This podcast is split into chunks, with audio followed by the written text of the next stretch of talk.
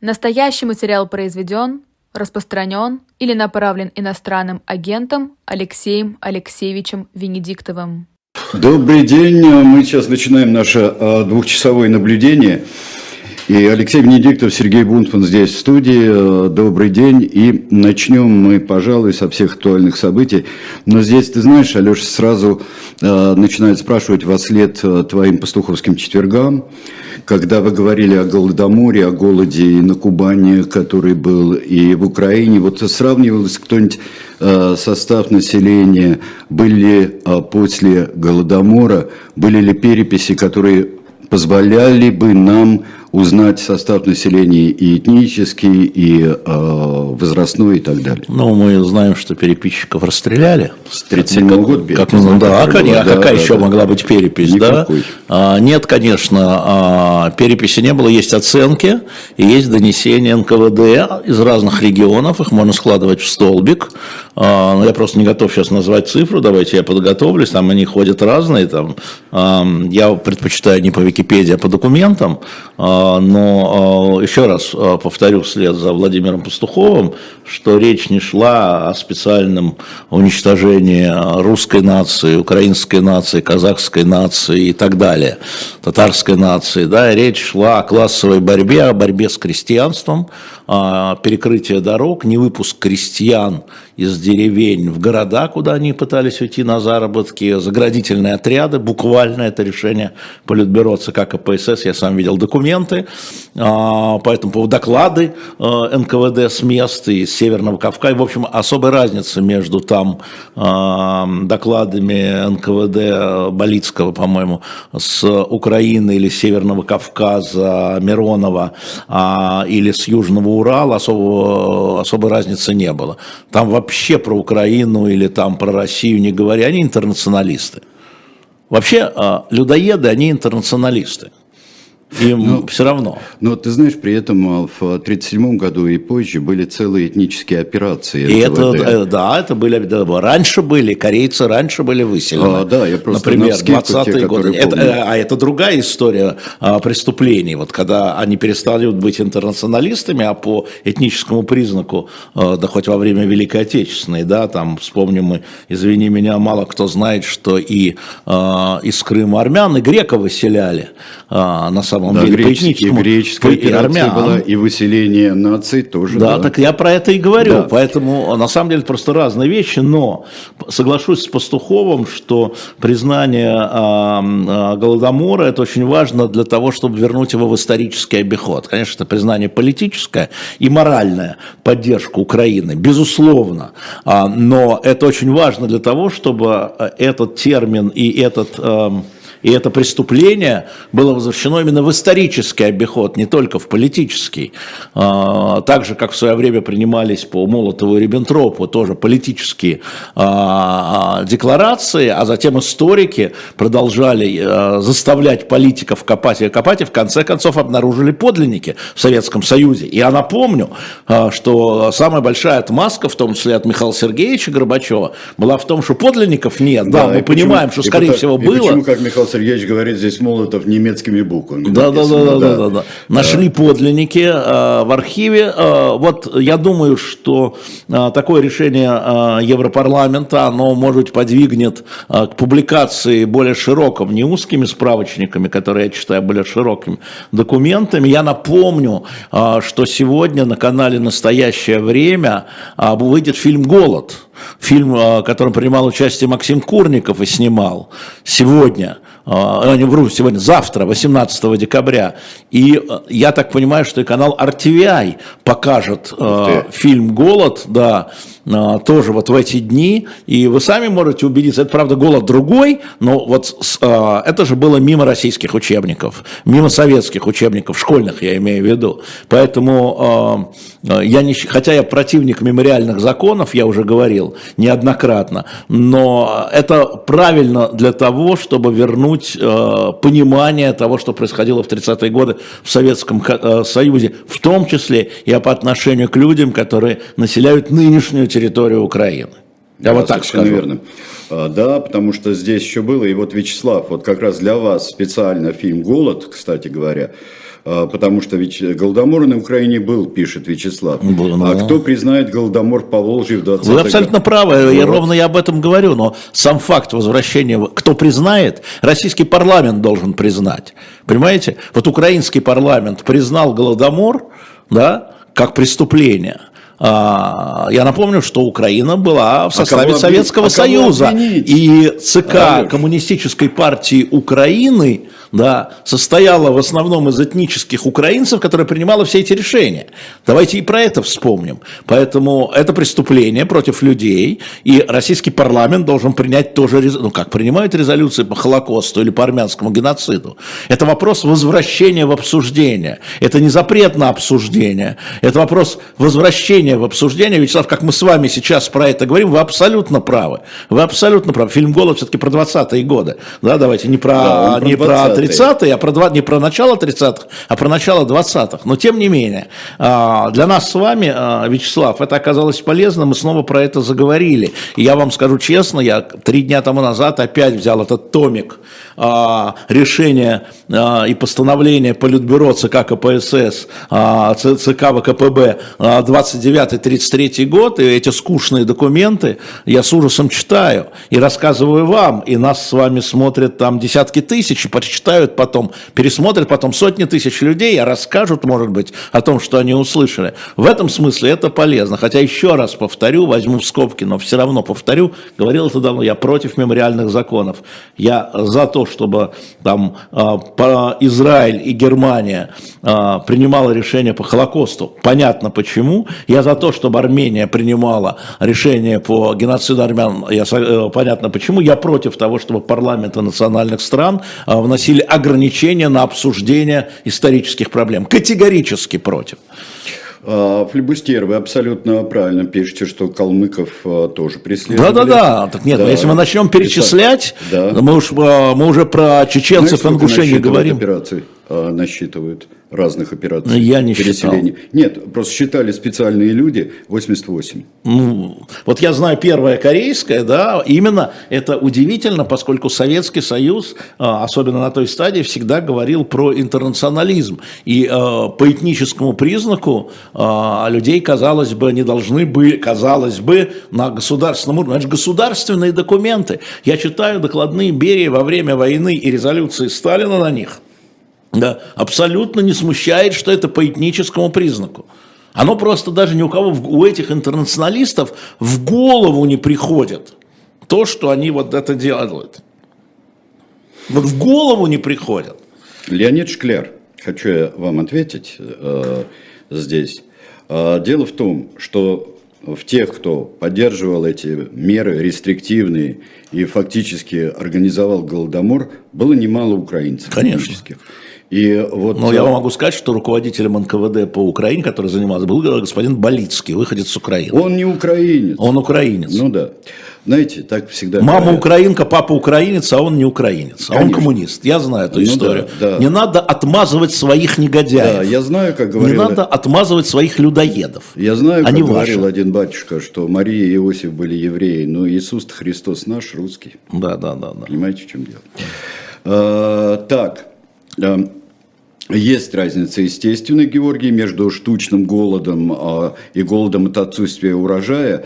Вот для этого существует и исследования, и фильмы «Голод», и все факторы, которые были. Не очень что в 22 году, что в 31, 32, 33. Да. Да, да. но а, и там, и там а, были действия власти, и документы сохранились. А, и так же, как власти в 2020-2022 об этом говорили, не хотела пускать гуманитарную помощь, и вы это увидите в этом фильме, потом приняла решение пустить, а потом снова ее сократила. И самое интересное, нынешняя наша власть, э, не Леонид, а кто, а нынешняя наша власть э, отняла прокатное, не выдала прокатное удостоверение фильму «Голд». А что такое? Ну, это там что-то не так, расскажите, что там не так. Где критические заметки, где разоблачение этого фильма?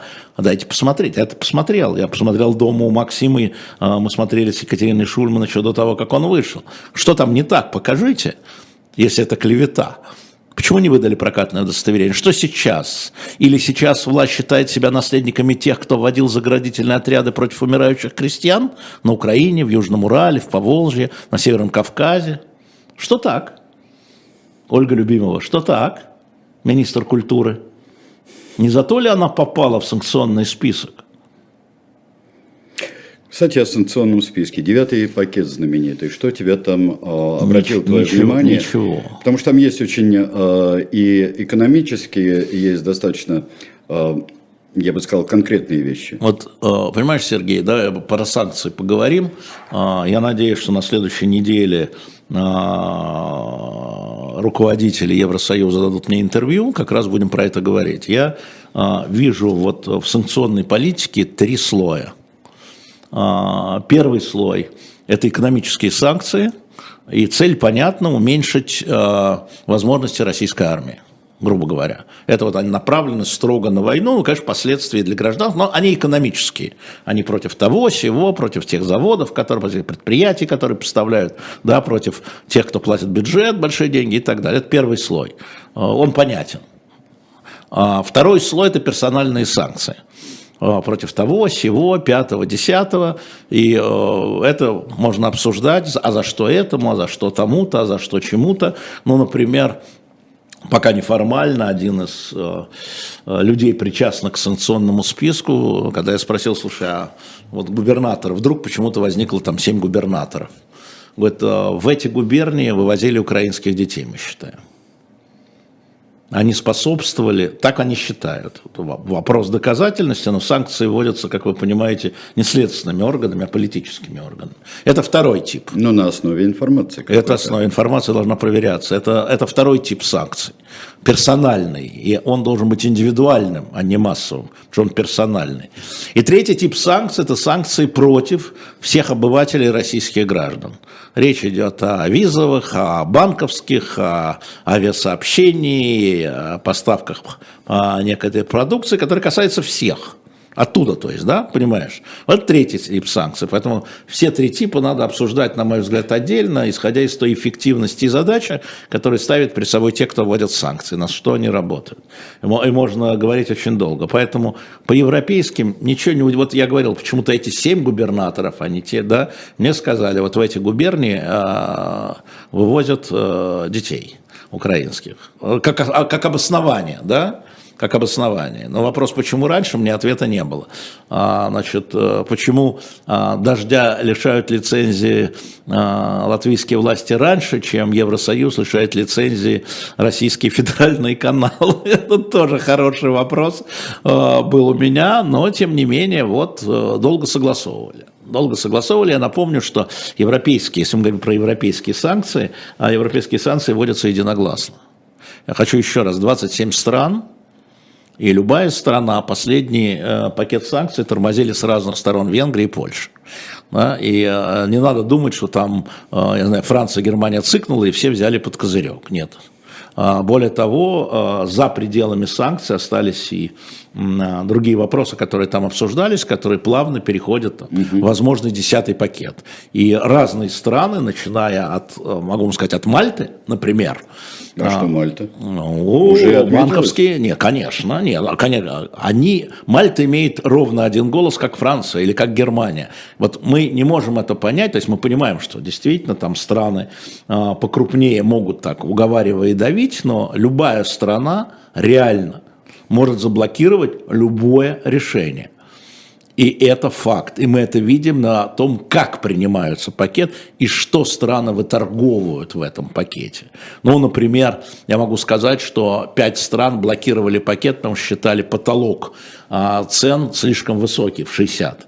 Слишком высокий. Пять стран. Это три страны Балтии, Польша и, по-моему, Чехия. Я не помню. Ну, вот пятая страна не самые большие страны, ну, Польша, может быть, да, а, хотя Франция, и нашли компромисс, но все равно ушли недовольными, но нашли компромисс, их уговорили.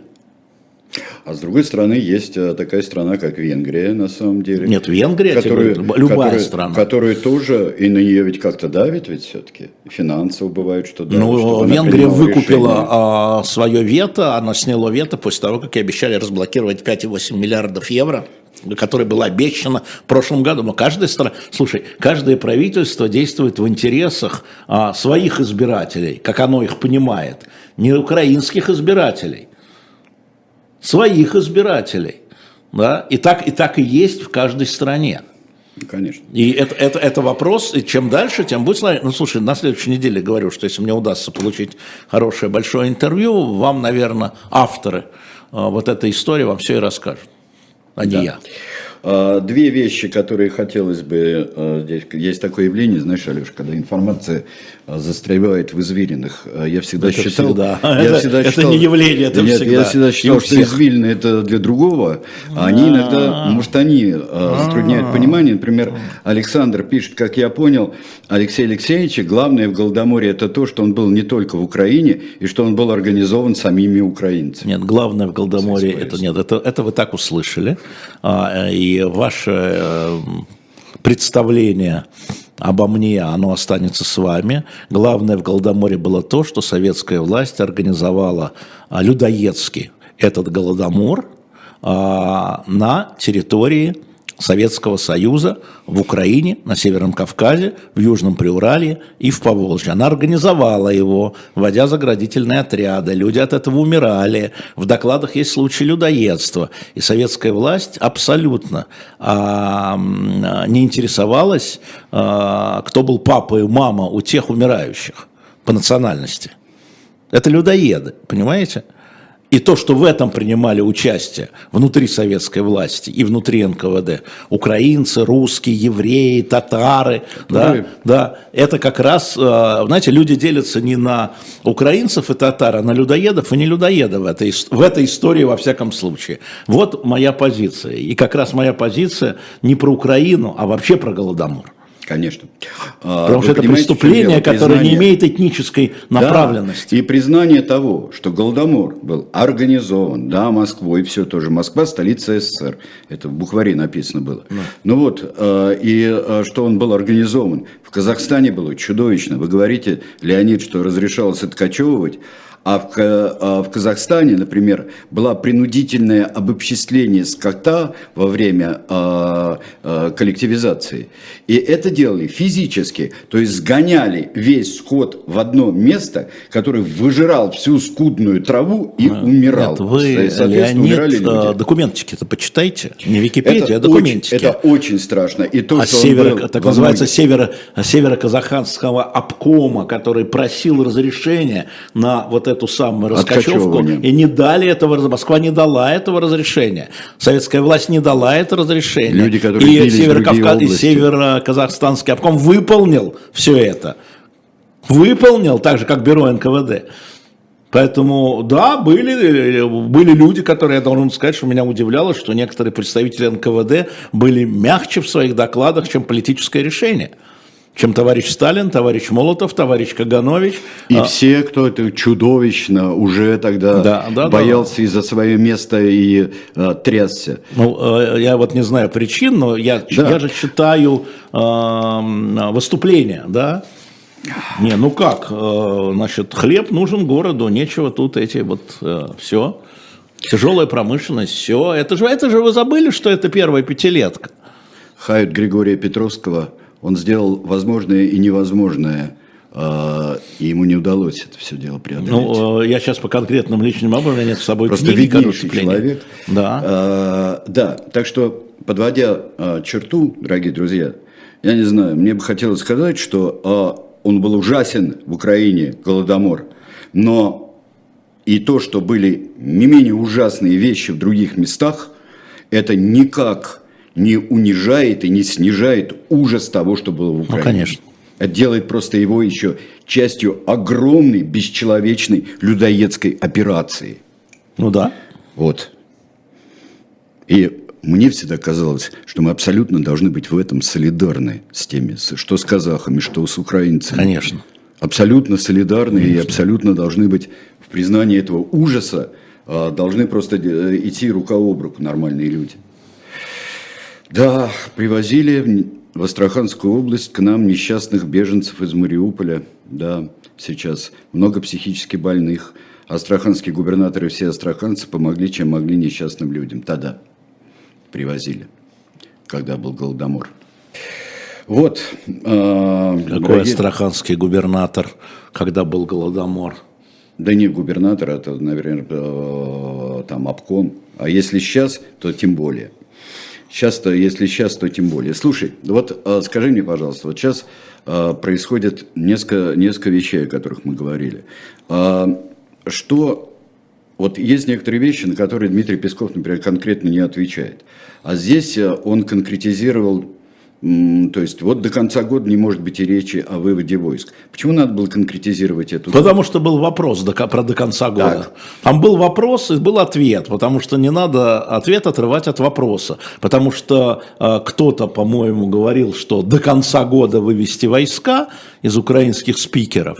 И кто-то из журналистов задал вопрос Пескова, а до конца года будут выведены войска? Нет, до конца года об этом речи быть не может. Ну, даже интонацию послушайте. Ну, а, ну вот. А... Клиповое мышление у всех. Так, а пока здесь а, вот а, продолжался целый, конечно, это, это, это я понимаю, что вы друг с другом тоже здесь спорите. Спрашивают, как вы относитесь к предложению властей Волгограда переименовать назад в Сталинград? Ну, я отношусь к этому негативно. Я отношусь к этому негативно, потому что Сталин ответственен в том числе за то, что немецко-фашистские агрессоры дошли до Сталинграда и так его разрушили. А, он ответственен за это просто. И вот эти все жертвы, ведь Сталинградская битва – это часть а, операции, когда они пришли на Волгу. Почему они оказались на Волге? А что такого-то? За это отвечает в том числе и в первую голову Сталин. Поэтому я отношусь э, негативно. Хотя бы в этой части, вот ровно в узкой части, я отношусь негативно. А, кстати, в тех местах, э, в Южном Поволжье, тоже был голод в 30-е годы, за который отвечает Сталин. Ну вот, тоже негативно.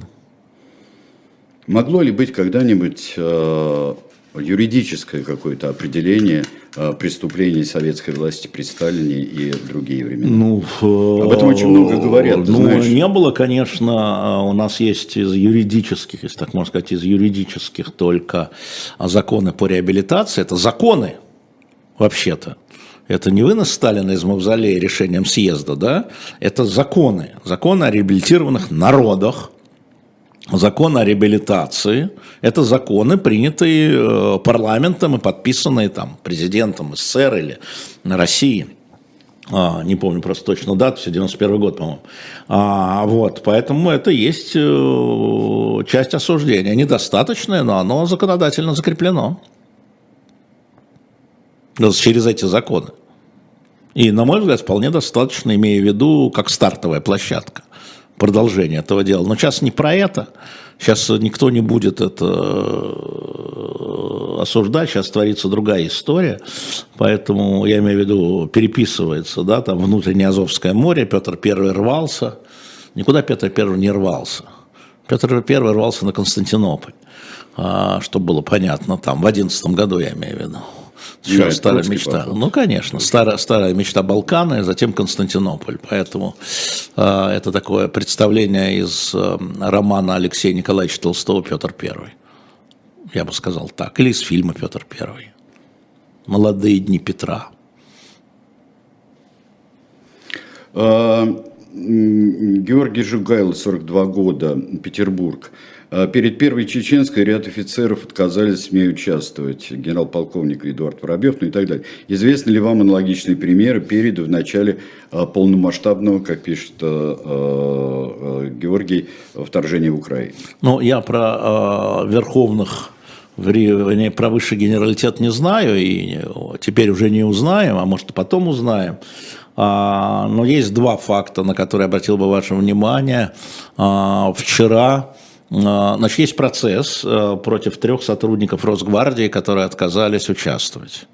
Адвокатом был Михаил Беньяш.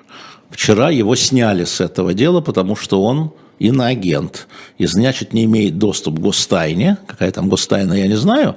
Но он теперь не может... Э, то есть, вот этих трех подсудимых решили защитника.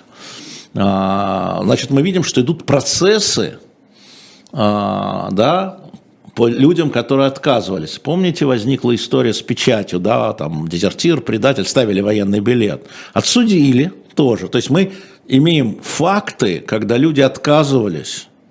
Мы не знаем объем, мы имеем такие факты.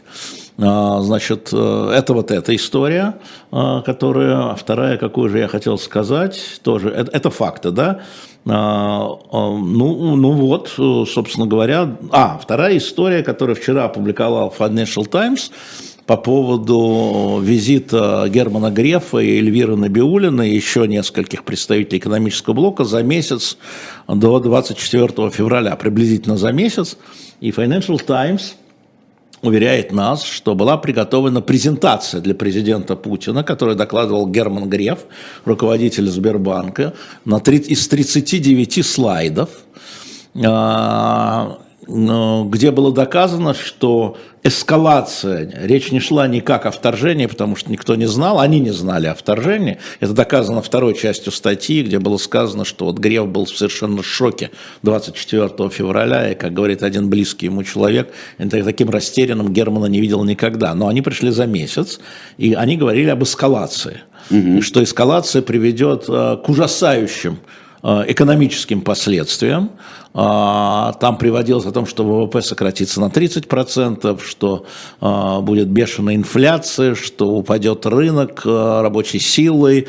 И якобы Путин, прерывая Грефа, сказал, вы нам лучше расскажите, что надо сделать, чтобы как нам сделать так, чтобы смягчить этот удар. То есть еще речь не шла, они не знали. Но то, что они пришли, говоря о том, что эскалация с Украиной приведет к тяжелейшей экономической позиции Запада, это за месяц до начала активных боевых действий.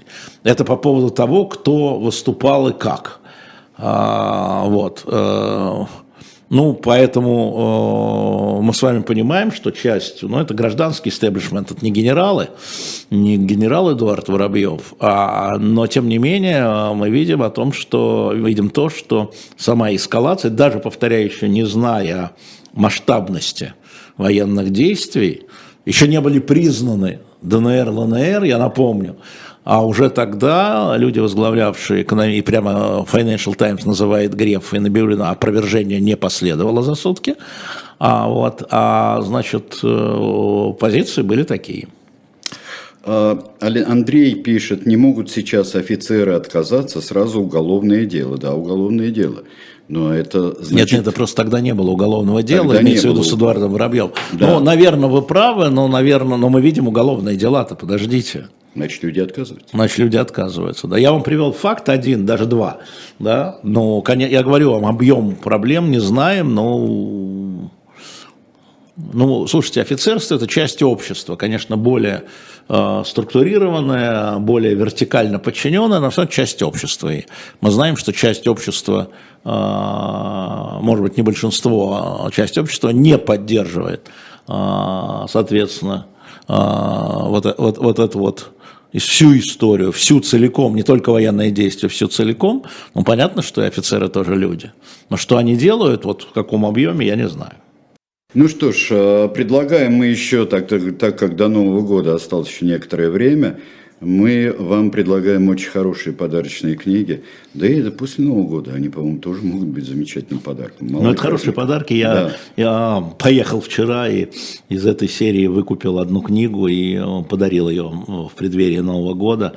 А, там сейчас есть и Конан Дойль, там сейчас есть и Майн Рид, там сейчас есть и Джон Мартин, там сейчас, ну, в смысле, там «Игра престолов» и несколько еще. Там есть Сапковский «Ведьмак» и э, книга Геральта и книга Цири. Там есть в одном томе, не помню еще что. Вот мы сегодня э, еще одну порцию выложили, последнюю. Вот. Ну, э, есть книги подешевле, там, библиотека античной литературы с этой замечательной советской, именно еще с переводами, теми старыми переводами. Там есть 8 книг. А, вот. И, конечно, вот э, книги про жизнь в средневековом замке. Mm. Сегодня выставили «Жизнь в средневековом ну, да, городе». Вот если, да, это, конечно, просто еще. для удовольствия. Это просто, вот, знаете, такое наслаждение. Если хотите наслаждаться да. чтением, да. это вот про это. Но я хочу вас предупредить, жизнь и там, и там сложная. А здесь простая сейчас. Здесь? Да. А, да, а, да, да, да, да конечно, да, да, да. да. А, Пугачева спасаем, вот Емельяна Ивановича. Да, еще и... осталось там десяток дней сделать предзаказ, предзаказ за меньшую цену, цену на 17%. А, четвертый том выпускаем а, спасти Емельяна Пугачева. Можно сделать предзаказ и э, начать э, получать и наслаждаться уже четвертым нашим комиксом, несмотря на все финансовые трудности. Но, в принципе, если ставите лайки или подписываетесь на наш канал, или просто донатите, это тоже хорошо. Но мы хотим вам за ваши усилия, за ваши деньги что-то предложить, но в данном случае книги.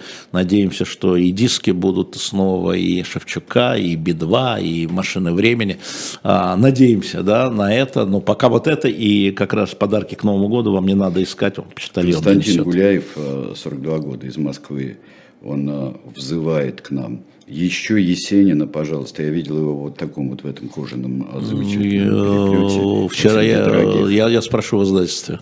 Да. Там, там все очень мало, они же сдаются очень маленьким тиражом, потому что они а дорогие и подарочные. Уже. В одном томе Есенин. Mm-hmm, да, да, да. Есенин да. был одно. Поэтому, когда мы говорим, вы сразу пролистываете, хотя даже если ничего не купите. Если то, что вам интересно, вот до конца пролистывайте, там много страниц, если то, что вам интересно, потому что как подарки, мы понимаем, что сейчас по подаркам ходить, а тем более, что книги у нас эти э, уходят и далеко, и, и близко в зарубеж, скажем мягко, и далеко в зарубеж.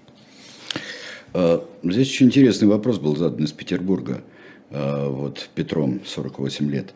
А что для человека, родившегося в СССР, родина с учетом миграции населения? Ну, вот так это для любой страны, Петр. А, ну, родина – это то, что вы считаете родиной. Родина – это то, что вы считаете родиной. А вы сделайте эксперимент, который я когда-то делал. Вот у вас два дедушки, две бабушки, наверное. Откуда они родом? Или там у вас там четыре прадедушки, четыре прабабушки, откуда родом? Я спрашиваю про этническую принадлежность, родом-то откуда? И чего родина, где ваши корни? И вы вдруг обнаружите, что, а, я, по-моему, рассказывал, как я, когда стал учителем в четвертом классе, в четвертом Д-классе в моем, ну там, как всегда, понаехали тут, это был 70 восьмой, девятый год, а, и я сказал четвероклассникам, узнайте, где, в своем, в своем классе, узнайте, где э, родились, родились дедушки-бабушки, Потом на следующем уроке повесили карту Советского Союза, и я стал втыкать флажки там. И не было ни одного человека, у которого все четыре были из Москвы. Я говорю, кто тут понаехал? И кто тут понаехал? И у меня в классе на... навсегда это прекратилось. Да? Ну вот и, про это тоже, что касается Родины. Да. А, да. Картинки в твоем букваре. Да, как ну, из известной да. песни. У меня да? с моего переулка началось. Ну вот. Да. Ну. Я считаю, что меня лишили Родины, поскольку там все сломали. Знаешь? А, а как вы относитесь, Сержен пишет, к станции метро Сталинградская в Париже? Я отношусь положительно, потому что Сталинградская – это а, историческая битва, Сталинградская же битва. Конечно. Она так называлась, Сталинградская битва. И там не вопрос Сталина, это не в честь Сталина была битва. Вот город в честь Сталина, а битва была не в честь Сталина, понимаете? А, и название метро не в честь Сталина. Вот так я к этому и отношусь. Ну и могу а, ответить на ваш вопрос, Жен, я не живу в Париже, он меня меньше касается. Но я при моей э, просто бесконечной любви к товарищу Сталину, я как э, всегда думал про битву, когда ходил там. Ну, да, да, да.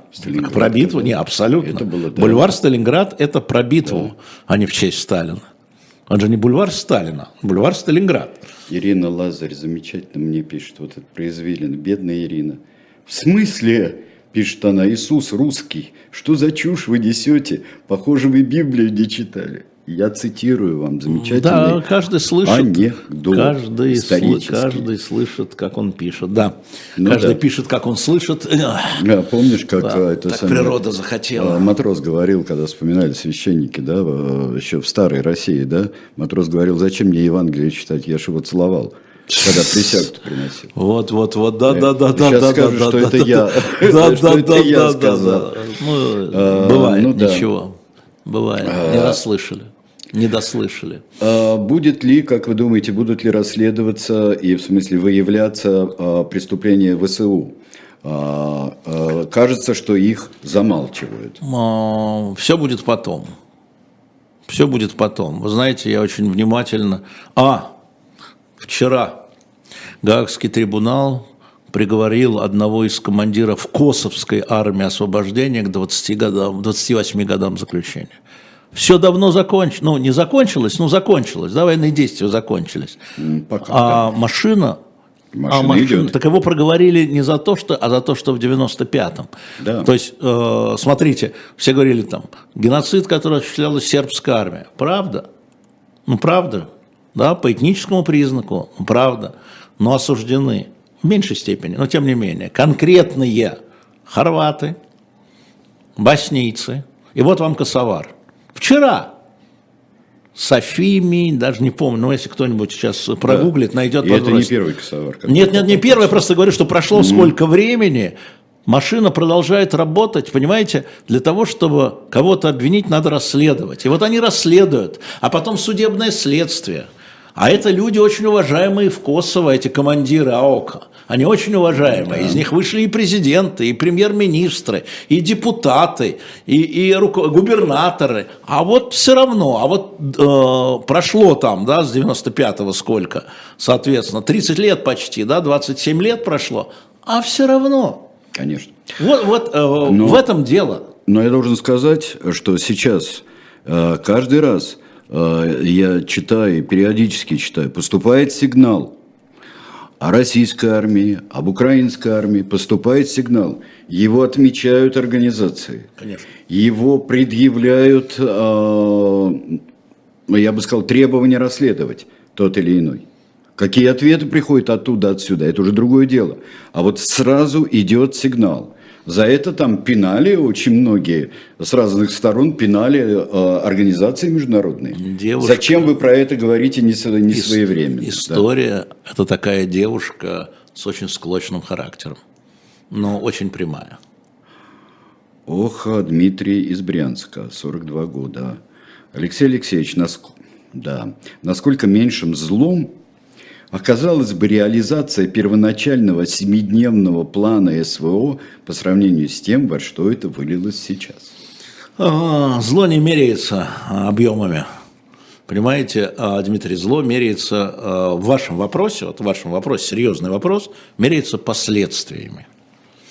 Мы с вами, вы знаете, я не очень люблю фэнтези, я люблю фэнтези, но очень не люблю ее придумывать, я люблю в нем, ее про него читать.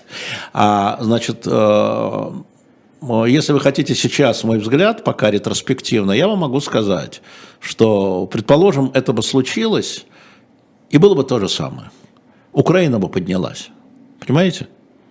Украина бы поднялась. Она не смирилась бы с тем, вот те люди, которые сейчас воюют, они бы не смирились бы с тем, что иностранные войска пришли и сменили им правительство. Она поднялась таким же образом, да, может быть, с большей кровью даже потому что э, нужно было вышибать бы из Киева. Поэтому э, здесь можно только гадать, но э, правильно же говорят очень многие наблюдатели, но представьте себе российский флаг над Киевом. Огромная партизанская война. Понимаете? И вот, а что такое партизанская война, мы с вами знаем, хотя бы по книжкам и фильмам. Ничего бы не остановилось, ничего бы, это неправильно, ничего бы не кончилось через 7 дней, отвечая на ваш вопрос, а только бы все началось. Поэтому, и это тоже плохой вариант. И это тоже плохой вариант, понимаете, с точки зрения а, последующих потерь людских, экономических, смотри, а, соответственно, интервью Залужного, э, главкома ВСУ, э, экономисту. Да? Ты это, прочитал, это, ты подробно прочитал? Я все прочитал, полностью все, прочитал, полностью меня прочитал. перевели, господи, полностью прочитал. Он на сайте Эхо есть э, в переводе на русский. И, и я думаю, что здесь все печально. Как только... Я, я же говорю, что вот 24-го случилась невозвратка, там, что бы не, не, что бы не случилось.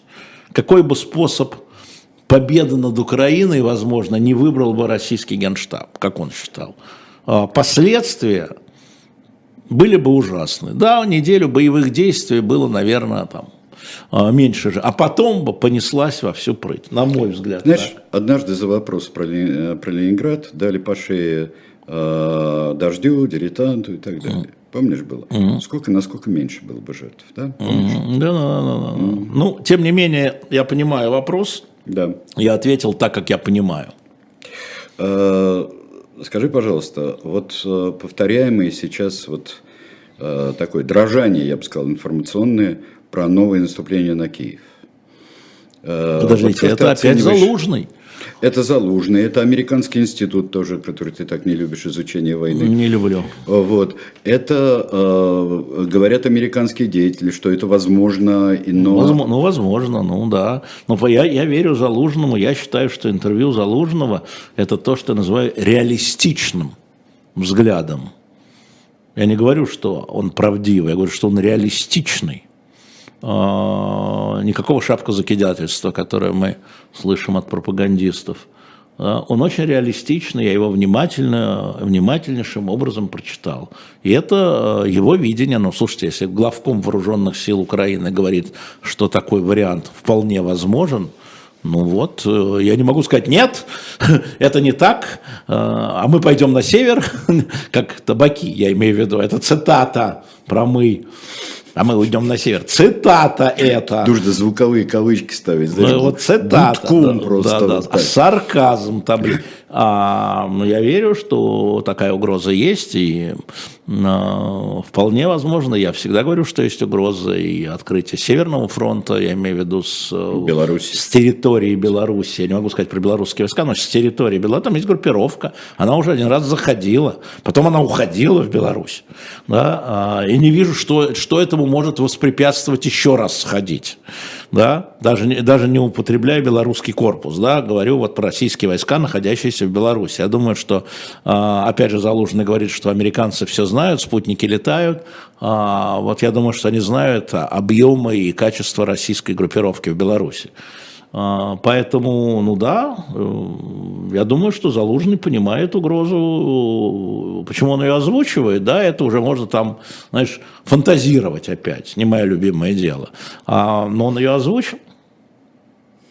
Поэтому не говорит, что это я придумал. Ну вот Анна здесь очень просто э, обо всем говорит, просто и, на мой взгляд, правильно. 24 февраля случилась катастрофа, которая к нашему ужасу продолжается. Точка. Да? Да, точка. И э, про это сказано было а, на эхе Москвы 24 февраля несколько раз. Все немножко, правильно, ничего не изменил. Немножко регистры меняем. А сейчас у нас, не забудьте, Регистр. у нас два часа.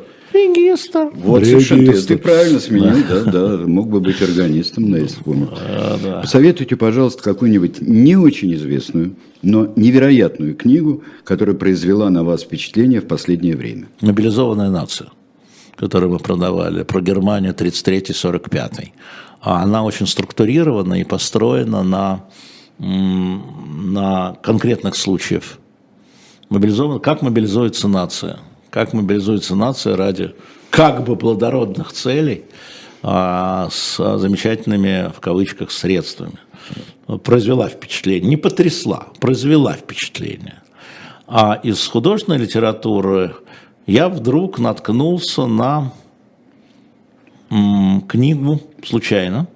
Я ее что-то пропустил. Кирилла Яськова, есть такой палеонтолог. А, последний, а, последний кольценосец. Это взгляд на, на, на «Властелин кольца» только со стороны Мордора. А, описание событий от проигравших – ну, это фэнтези, это роман. А, оказывается, он очень популярный в фанфиках. Да, он популярный. Это... И Кирилл Яськов хорошо пишет, я начал его читать. И э, вот, знаете, ну, мы в классическом, да, там, а, светлые эльфы, а, черные орки. А если посмотреть с точки зрения орков, потому что ту историю написали победители – с точки зрения орков есть а, там замечательный диалог, который я вспоминаю особенно с 24 февраля.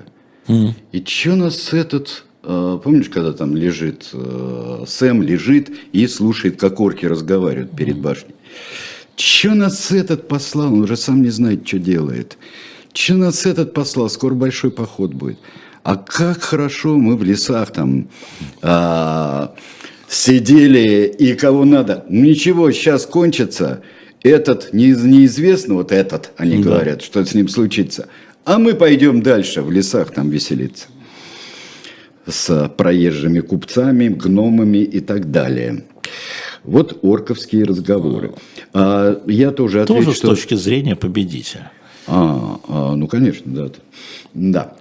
А, ну так вот, а, я скажу, что, конечно, потрясающая совершенно книга, которую я сам вам рекламировал, попался и прочел, это «Госсмех».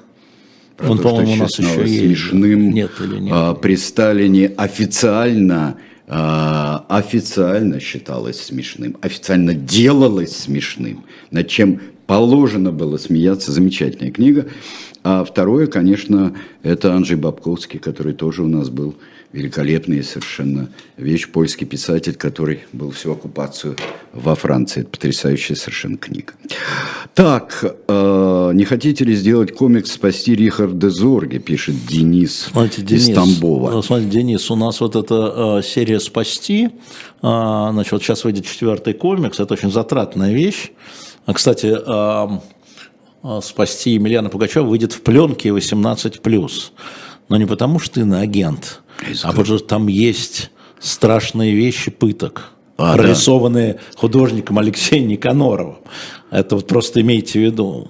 А, то есть, если в магазине вы это увидите в пленке, это не там иноагентства никакого, а есть просто вот пытки. А, вот, а видите ли, э, у нас там несколько на подходе комиксов, но скажу вам честно, мы каким образом, когда мы продаем, мы деньги инвестируем в следующее. Вот если вы покупаете, мы инвестируем. Если вы заказываете, вот вперед, как сейчас, мы инвестируем. А не покупаете, не заказываете, э, мы не можем выпускать следующий комикс. У нас сейчас на подходе, значит, спасти принцев Истаура, спасти Жанну Дарк, спасти камер-юнкера Пушкина. Э, Э, Марию Антуанетту. И спасти Марию Антуанетту, да. да. Он, у, нас, у нас вот 4 на следующий год закладки. А, посмотрим. Видите, этот еле успеваем к Новому году, но просылать будем в основном по Москве чуть пораньше, а вообще после 2 января. Если мы наберем достаточное количество денег, можно и Рихарда Зорге, можно и э, Павла Первого, можно и Людовика XVI, и Карла Первого можно поспасать, как мы Рихарда хотели. Рихарда Зорге тоже можно спасти. И Рихарда Зорге, но для этого нужно, честно вам скажу, собрать деньги. Угу. Ну да. Дорого. Надо Бумага. Зорге спасти, денег все не соберем. Да, да, да. да. Значит, операция спасения стоит, стоит. Да. да. А, а, хорошо. Вы ищете сценарии комиксов на стороне или Дурново все пишет? Нет, почему не только Дурново? Нет, вот э, Пугачев это не Дурново. Это не Дурново. Жанна Дарк не Дурново. Да. Я камер Юнкер Пушкин не Дурново, на стороне да, питерский Мария пишет. тоже. Мария Антуанет не Дурново. Не-не-не. Нет, у нас... На стороне. Э, ну нас... и со своими. Да. Алексей очень хороший пишет э, сценарии. Нам да, же не важно он, откуда, он важно, чтобы был хороший. написал. А. Конечно, и они хорошие, разные они будут, да. очень. Вот этот, э, я прочитал сценарий, еще не смотря комикс про Емельяна Пугачева. Это так закручено. И, и ответ на вопрос, который был у нас в чате, зачем было спасать а, Емельяна Пугачева, а вы почитайте. Там Но, вопрос-то все а время зачем, стоит. А зачем вообще людей спасать? Пусть мрут. Правильно? Ну, Я правильно понял? Так, орки получили дизлайки, так, э, понятно. А, так. Кирилл Яськов, найдите э, в интернете и почитайте. Ну, Еще неизвестно, кто получит больше э, дизлайков, светлые эльфы или темные орки. Не буду читать. И я не буду читать. Ну и не надо. Я буду. Да, для меня хватит очень сложного и совсем не так, как это описывает Толкина, чтобы читать его, именно читать его всего, которую я, что я и сделал. Так, э, смотрели ли вы необыкновенный фашизм Константина Го, э, Еще нет, заложено время да? нужно, на это нужно время, сосредоточенность, но все рекомендуют. Как тебе твое собственное интервью с Солодником? Ну, специально согласился, долго сомневался, потому что э, все время требует откомментировать сегодняшний день. а такого раздумчивого разговора а, мало есть сейчас интервьюеров, поэтому а, ну, я с собой доволен, а уж вы-то как-то сами. Вроде ничего не вырезано из того, что важного. А, Николай желает всем доброго утра. Ответьте, пожалуйста, почему страны ЕС признают террористической Российскую Федерацию как страну, не Спонсор. отделяя ее от путинского режима? Ее Это один из вопросов, который я хочу задать Сербии, руководителям кстати, ЕС. Привет. Я, я, я хочу задать этот вопрос руководителям ЕС на следующей неделе, публично задать, я имею в виду для интервью.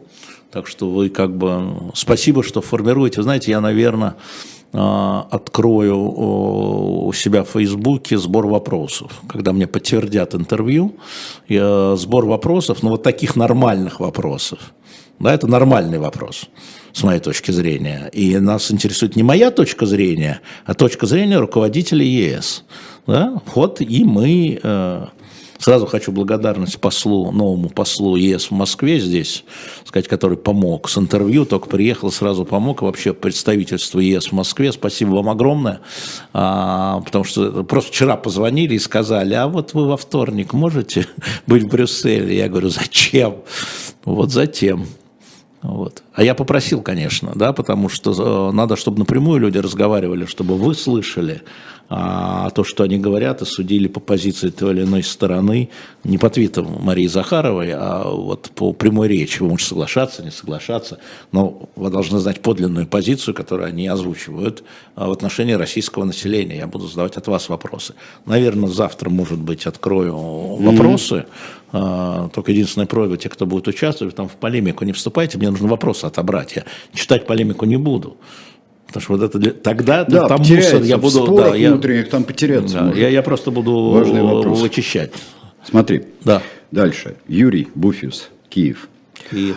А, вы а, считаете, что война с Украиной началась 24 февраля, и вы против нее. Так, да? Угу. А в 2014 году вы поддерживали вторжение, захват Крыма и ну, Донбасса? Ну, посмотрите, пожалуйста, мою позицию, она же открытая. Нет, не поддерживаю. Нет, не поддерживаю и говорил это в лицо Владимиру Владимировичу Путину. Легко говорить вот так. Это я не к вам. Это я сейчас вот не вам возражаю. Нет, и говорил. И говорил о том, и про Крым говорил. И оказался в абсолютном меньшинстве. А уж про Донбасс тем более. Да? Но при этом, естественно, говоря о причинах, я говорил о том, что эта история имеет частью гражданскую войну и гражданское противостояние внутри Украины. Если считать всех жителей Крыма украинцами, ну, гражданами Украины, где их была борьба? Где их была борьба? Они поддержали же. Мы же видели, что внутри Донбасса часть населения часть населения украинского поддержала. И это было тоже продолжение Майдана, потому что Майдан – это революция, революция достоинства. Любая революция – это гражданская война. Россия это... воспользовалась этим? Конечно. Да, конечно. Не только воспользовалась, но и разжигала. Разжигала. Разжигала. И это тоже я говорил, но люди слышат то, что они слышат. Да? Вырезают кусочек, то, что они слышат, конечно. И ответственность за это – на Российской Федерации за разжигание. Это, и это, это, извините меня, не первое, а, как это сказать, в, в историческом смысле не первая гражданская война, разжигаемая иностранной интервенцией прямой. Чего, французская революция не так была? Чего гражданская война в Советской России не так была? Чего английская гражданская война не так была? А затем в 2014 году следующий этап, когда уже это потеряло признаки гражданской войны, да, а признаки иностранного вмешательства российского в чем стало был, полностью. В чем был а, именно переворот 24 февраля? Именно в этом. Именно в этом. Если а, здесь а, эксплуатировалось разное отношение а, украинских граждан востока Украины, на Донбассе в первую очередь, к этой истории. Я вам напомню цифры э, Верховного комиссара ООН по беженцам накануне. Да? Где-то около миллиона двести э, тысяч мигрантов с Донбасса во внутренние районы Украины и э, западный рубеж, и около 800 тысяч украинских граждан миграция в Российскую Федерацию. Понимаете? Да. А сейчас мы видим, да, что основ... и тогда все-таки основной силой а, являлись сепаратистские отряды, да, с нашим оружием, да, с нашими инструкторами, но штыковой силой, да, те, кто вел военные действия, являлись украинские граждане. Украинские граждане. И когда началось 24 февраля, 45 тысяч ну, такие командиры, как Гиркин, они да. же не украинцы. 45 тысяч бойцов ДНР, ЛНР приняли участие в военных действиях на стороне российской армии 24 февраля. Понятно, да? Но сейчас, безусловно, безусловно, все это превратилось э, в борьбу с иностранным государством. Поэтому сейчас украинцы да, защищают свое отечество. И даже те люди, которые э, в 2014 году там, приезжали на Донбасс, уезжали на Донбасс, и они тоже берут оружие, э, защищая свою землю. Есть и другие, но их сравнительно меньше, несравненно, я бы сказал, меньше, несравненно меньше э, относительно всего корпуса, чем было в 2014 году. Ну, конечно, там были, Александр, там была масса бандитов, э, таких как Гиркин, Моторола и всякие э, высокопоставленные достаточно с э, неплохими э, звездочками на погонах да, бандиты, да. которые разжигали, как, как только что было сказано, разжигали, поддерживали очаги этого. Почему в разных местах? Там, потому что были очаги. Да в том конечно. же Херсоне был маленький очаг, полчаса конечно, хватило. Конечно. Потому что не полчаса далеко. Хватило. Ну, Тогда, в 14-м. Да, да в 14-м, да. Вот помните, народ, и... помните народный губернатор? Народные губернаторы. Поэтому э, э, я почему это говорю? Нельзя упрощать. Знаете, что произойдет сейчас? Вот на освобожденных Украиной территории, да, э, начинается э, работа с украинскими гражданами, коллаборантами. А их сколько? А кого считать? Я же это говорю для того, я для про будущее, а не про вчерашнее. Про вчерашнее можно номинировать как хотите. Как хотите и верьте. Последствия идут от вчера. Они еще не наступили, но наступят. И это будет вопрос, почему в Минских соглашениях самым острым моментом, как мне немцы рассказывали, был вопрос об амнистии всеобщей. Забыли? Самым острым моментом – не, не, не отвод тяжелых вооружений, не возвращение к линии там какого-то января, которые так и не вернулись в результате, да? а вопрос о всеобщей амнистии. И я вам скажу сейчас страшную вещь, и этот вопрос будет стоять в первую очередь перед украинским правительством. Конечно. Перед украинским правительством. Или как в Советском Союзе, в анкетах до 70 какого-то года – надо было заполнять графу, были ли вы на оккупированной территории. Оно не могло не влечь за собой ничего в Советском Союзе. Были вы а или мы... ваши родственники. Да, да, да, да, да, да. Это, это проблема. Или интернированы украинской... на оккупированной территории. Не интернированы. Были Нет, ли вы на это другая территории? Графа. Группа, да, но она была. Первое, плену интернированный, вторая графа а, на оккупированной территории. Да, вы, и ваши родственники, да. И это, и это, это, конечно, проблема а, украинского правительства естественно, но ее тоже надо осознавать. А вот это замечательно от э, Майкла Айнриса э, или Михаэля. Э, вот, э, ну, написано латиницей. Да ради бога. Э, э, в 2014 году они сожгли 48 человек в Одессе. Да, помнишь, как Кашин за это получил? Вот в студии. Угу. А Путин не получил пока.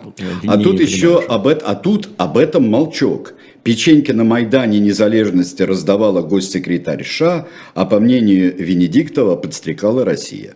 Да, а, подстрекала Россия. И а, более того, вам скажу про Одессу, пожалуйста. Хотите про Одессу? Я только повторю. Значит, главным подозреваемым в Одессе был начальник, начальник полиции Тогда Одесс... милиция еще была. А? Милиция. Поли... Ну, какая разница? Хорошо. А, начальник милиции Одесской а, с греческой фамилией Фичиджи, Фичиджи, не помню, Кечиджи. А, пришлите, пожалуйста. Значит, а, человек, который не сделал ничего для того, чтобы развести эти истории. А он должен был быть, он был задержан, отпущен. Знаете, где он возник? Его привезла российская делегация в Нью-Йорк на совещание к Совет Безопасности. Покрывает человека, который отвечал за беспорядки в воде. А что такое? А почему? Украинский гражданин, чего так, сбежал Сначала он сбежал в Молдову, где его в Приднестровье, где его брат был э, там начальником какого-то командира, а потом его привезли в Нью-Йорк. Он свидетель по делу. Он отвечал за порядок. А что такое, о чем мы скрываем?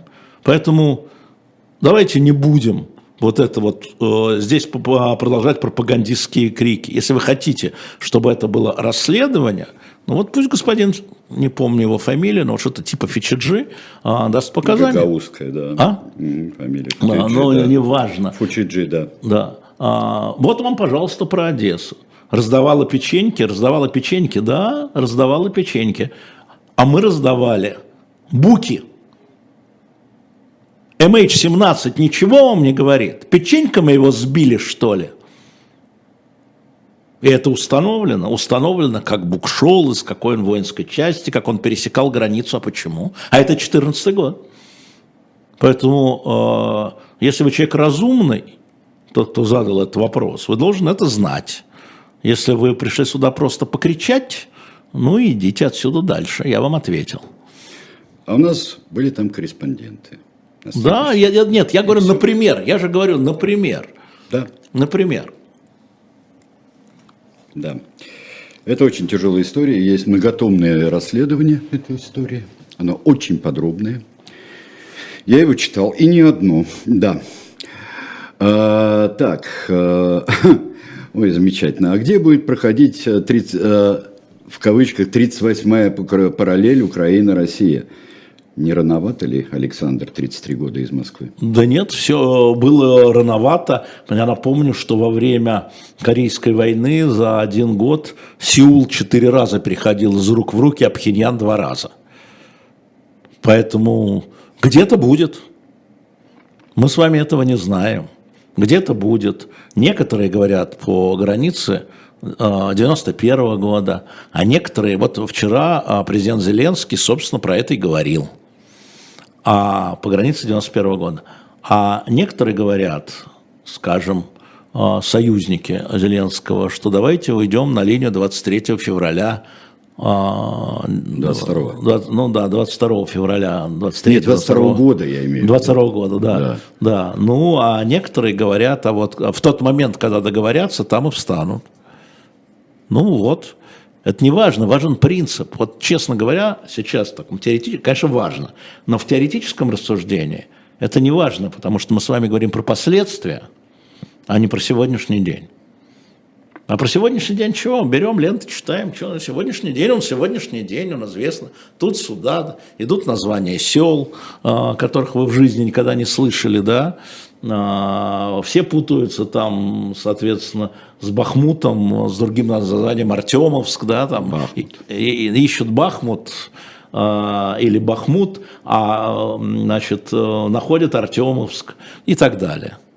А в некоторых сообщениях есть, э, здесь атаковали Бахмут и Артемовск. Да. Взяли Бахмут и Артемовск. Да. Да. Или не взяли. Ну да. да. Ну поэтому... Да. Днепр, Днепропетровск да, взяли, поэтому Екатеринослав. Это, сегодня, да, да. это сегодняшний день. Да. Я говорил о том, что мне там про Крым не бутерброд, а Херсон бутерброд. Ну вот, ну чего? Что сейчас говорить про это дело? Не просматривается никакое перемирие. Если в этом ваш вопрос, прекращение огня не просматривается, не так. Еще раз, возвращаю вас к интервью Залужного. Да? Не просматривается и к интервью Зеленского, потому что прекращение огня – это волеизъявление двух сторон. И мы точно понимаем, что в декларативном плане, в декларативном, в публичном плане а, мы имеем вчера, позавчера интервью Залужного, вчера интервью Зеленского ЛСИ, которое я на французском посмотрел внимательнейшим образом. Вот. не просматривается. Боевые действия, об этом говорит Залужный, наступления могут идти и зимой, он об этом говорит и в конце января, и в феврале, и в марте. Ну, он про это говорит.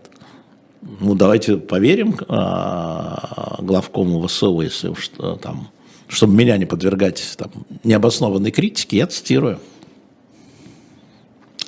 А, из Еревана спрашивает, 35 лет. Складывается впечатление, что вы избегаете темы Арцаха в скобках Карабаха. Это я избегаю. Ну нет, я, я не избегаю. Складывается впечатление, и... что вы не задаете мне про это вопросы, а, а только пишете инвективы. А что вы не знаете? Нет, это я пропустил. Нет, а что вы не знаете про то, что происходит? Как вы думаете, я знаю больше или меньше? Я думаю, я знаю столько же, сколько знаете и вы. Да? Там а, только я вчера сказал а, утром да, про полную блокаду, буквально через два часа приходит информация, что дали газ. А дали газ? А я не знаю. А продолжают давать газ? А я не знаю. А как... пошел ли конвой? Да. да. А как, как, а, как, что я должен комментировать в этом смысле?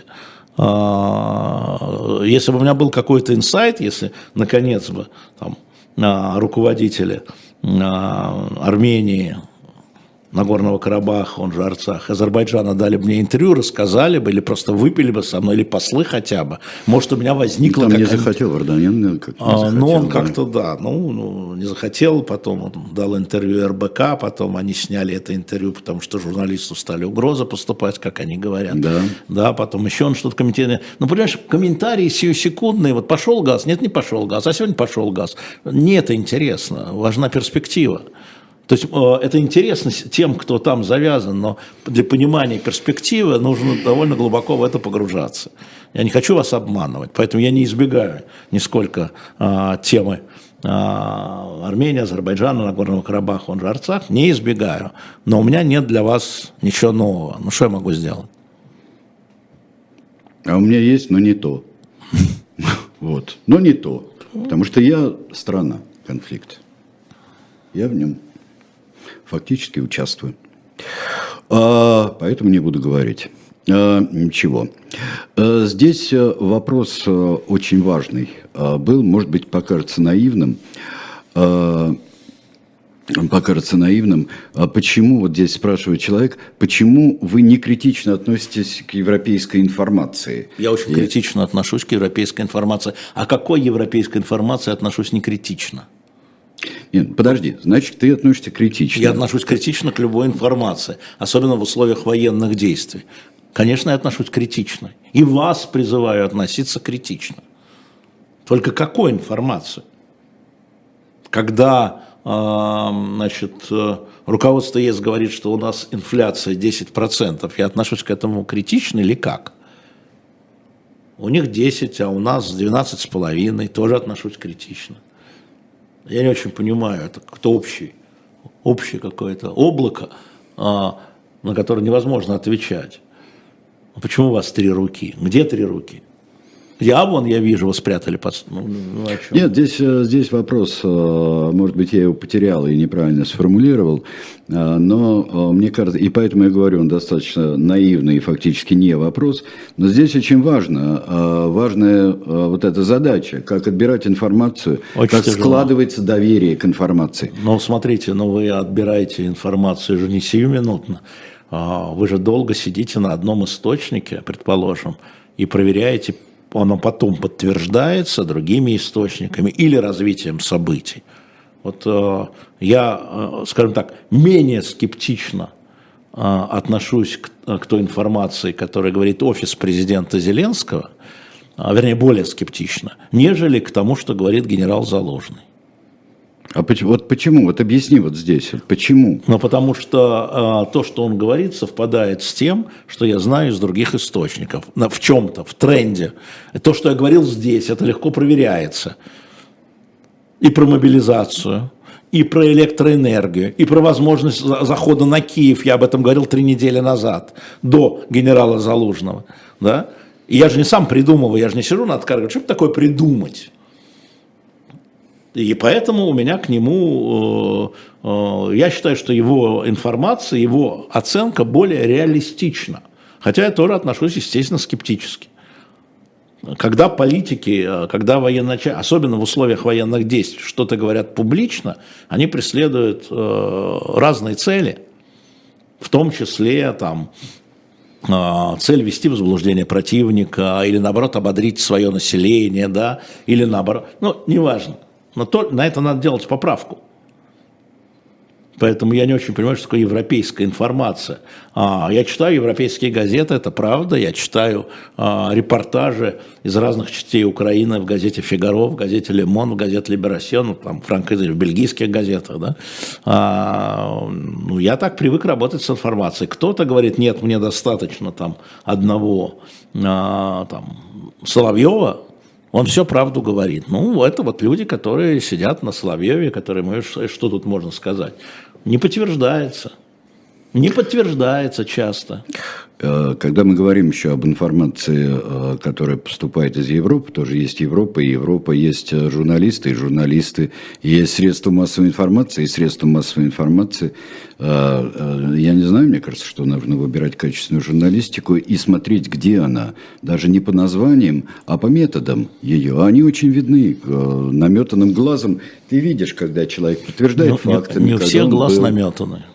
А, вот. А, Многие люди хотят подтверждения а, тому, Своих. что они уже придумали. Mm. Да, и это тоже понятно. Но я ничего не придумываю. Вы знаете, у меня есть такая история. Я, не прид... я могу ошибаться, конечно, как любой. Но я ничего не придумываю. Это не в мой стиль. А, так. М-м-м. Да, брала, брала и будет врать там и так далее. А, а, не, не может ли так быть, вот из Севастополя спрашивает э, человек 46 лет, что правда не в том, что сказал Залужный, а в том, почему он это сказал так я и только кому. что это сказал что на это можно делать поправку, но на фоне выступления других украинских спикеров, официальных я имею в виду, прежде всего президента Зеленского, но и представители его офиса, и Михаила Подоляк, и Алексей Арестович, мы видим а, его выступление а, более а, менее обнадеживающее для украинцев, более сложное. Может быть. Ну, вы можете, это, вы можете искать любые заговоры, да, и, может быть, вы окажетесь в результате правы. А, но мне представляется, что то, что он сказал, я внимательным образом прочел, это совпадает с тем, что я представляю, что я знаю, что я читаю в других источниках. А Александр спрашивает, а где же на эхе интервью Залужного? Нету. На сайте Эхо. На сайте Эхо? На сайте Эхо, Эхо, как называется, Эль Эхо Лайн, ну просто сайт, наберите сайт Эхо и вы да, вводите новый наш сайт, не наш, а ребят, которые его делают, э, вот, э, но мы туда все сгружаем, что можем. Там интервью заложено. Я там его и прочитал, собственно. Э, так, здесь как-то не вяжется новая волна мобилизации, здесь Владимир, 27 лет из Москвы, с атакой на Киев, это странно для него. Это к Залужному. Так, э, дальше. Э, я хотел спросить, вот у нас как-то что, при, притихло с новым списком и как-то так помалу теперь вот включают по пятницам или по много включают в иностранные ну, агенты? Там, по-моему, пять человек, в эту пятницу пять человек и четыре организации. Юля Таратута, в частности, теперь у нас три семейные пары. Татьяна Лазарева и Михаил Шац, Тихон Зитко и Катя Катрикадзе, и Михаил Фишман, и Юлия Таратута. И как раз мы с Юлей переписывались вчера. Говорит, а ребеночек-то, а девочка-то как, если оба родители на агенты? Как, как, как будем по наследству передавать, когда еще есть династия, а, соответственно, Тамара Эдельман и Митя Олешковский, мама и сын. Да, да, да. да, да это да. по вертикали. Не, да. все продолжается, это же машина. Почему оно притихло? Что это? Вы что там ищете какие-то человеческие нотки? Нет там никаких человеческих ноток. Это машина, которая по разным причинам включает разных людей и разные организации, усиливает давление. А, это, это уже в связи с новыми возможными поправками, это уже просто переход к врагам народа, это очевидно. А, вот, и к членам семей, да, чсиры, знаете, эти сиры, да, член семьи изменника Родины. Чсиры это было просто вот было, и, и, и, и был Алжир. Знаешь, что такое Алжир? Все думают, что это государство Алжир. Нет. Это мне, у меня спрашивали. Да, да. Это Акмалинский лагерь, Акмалинский, жен, лагерь. Акмалинский лагерь жен изменников Родины. Вот да. что такое Алжир. Это так, чтобы вы понимали. Да. Так что идем, идем к этому бодрой ногой, как говорила моя бабушка. Да, у нас часиры очень хорошо знали Алжир. И даже там бывали.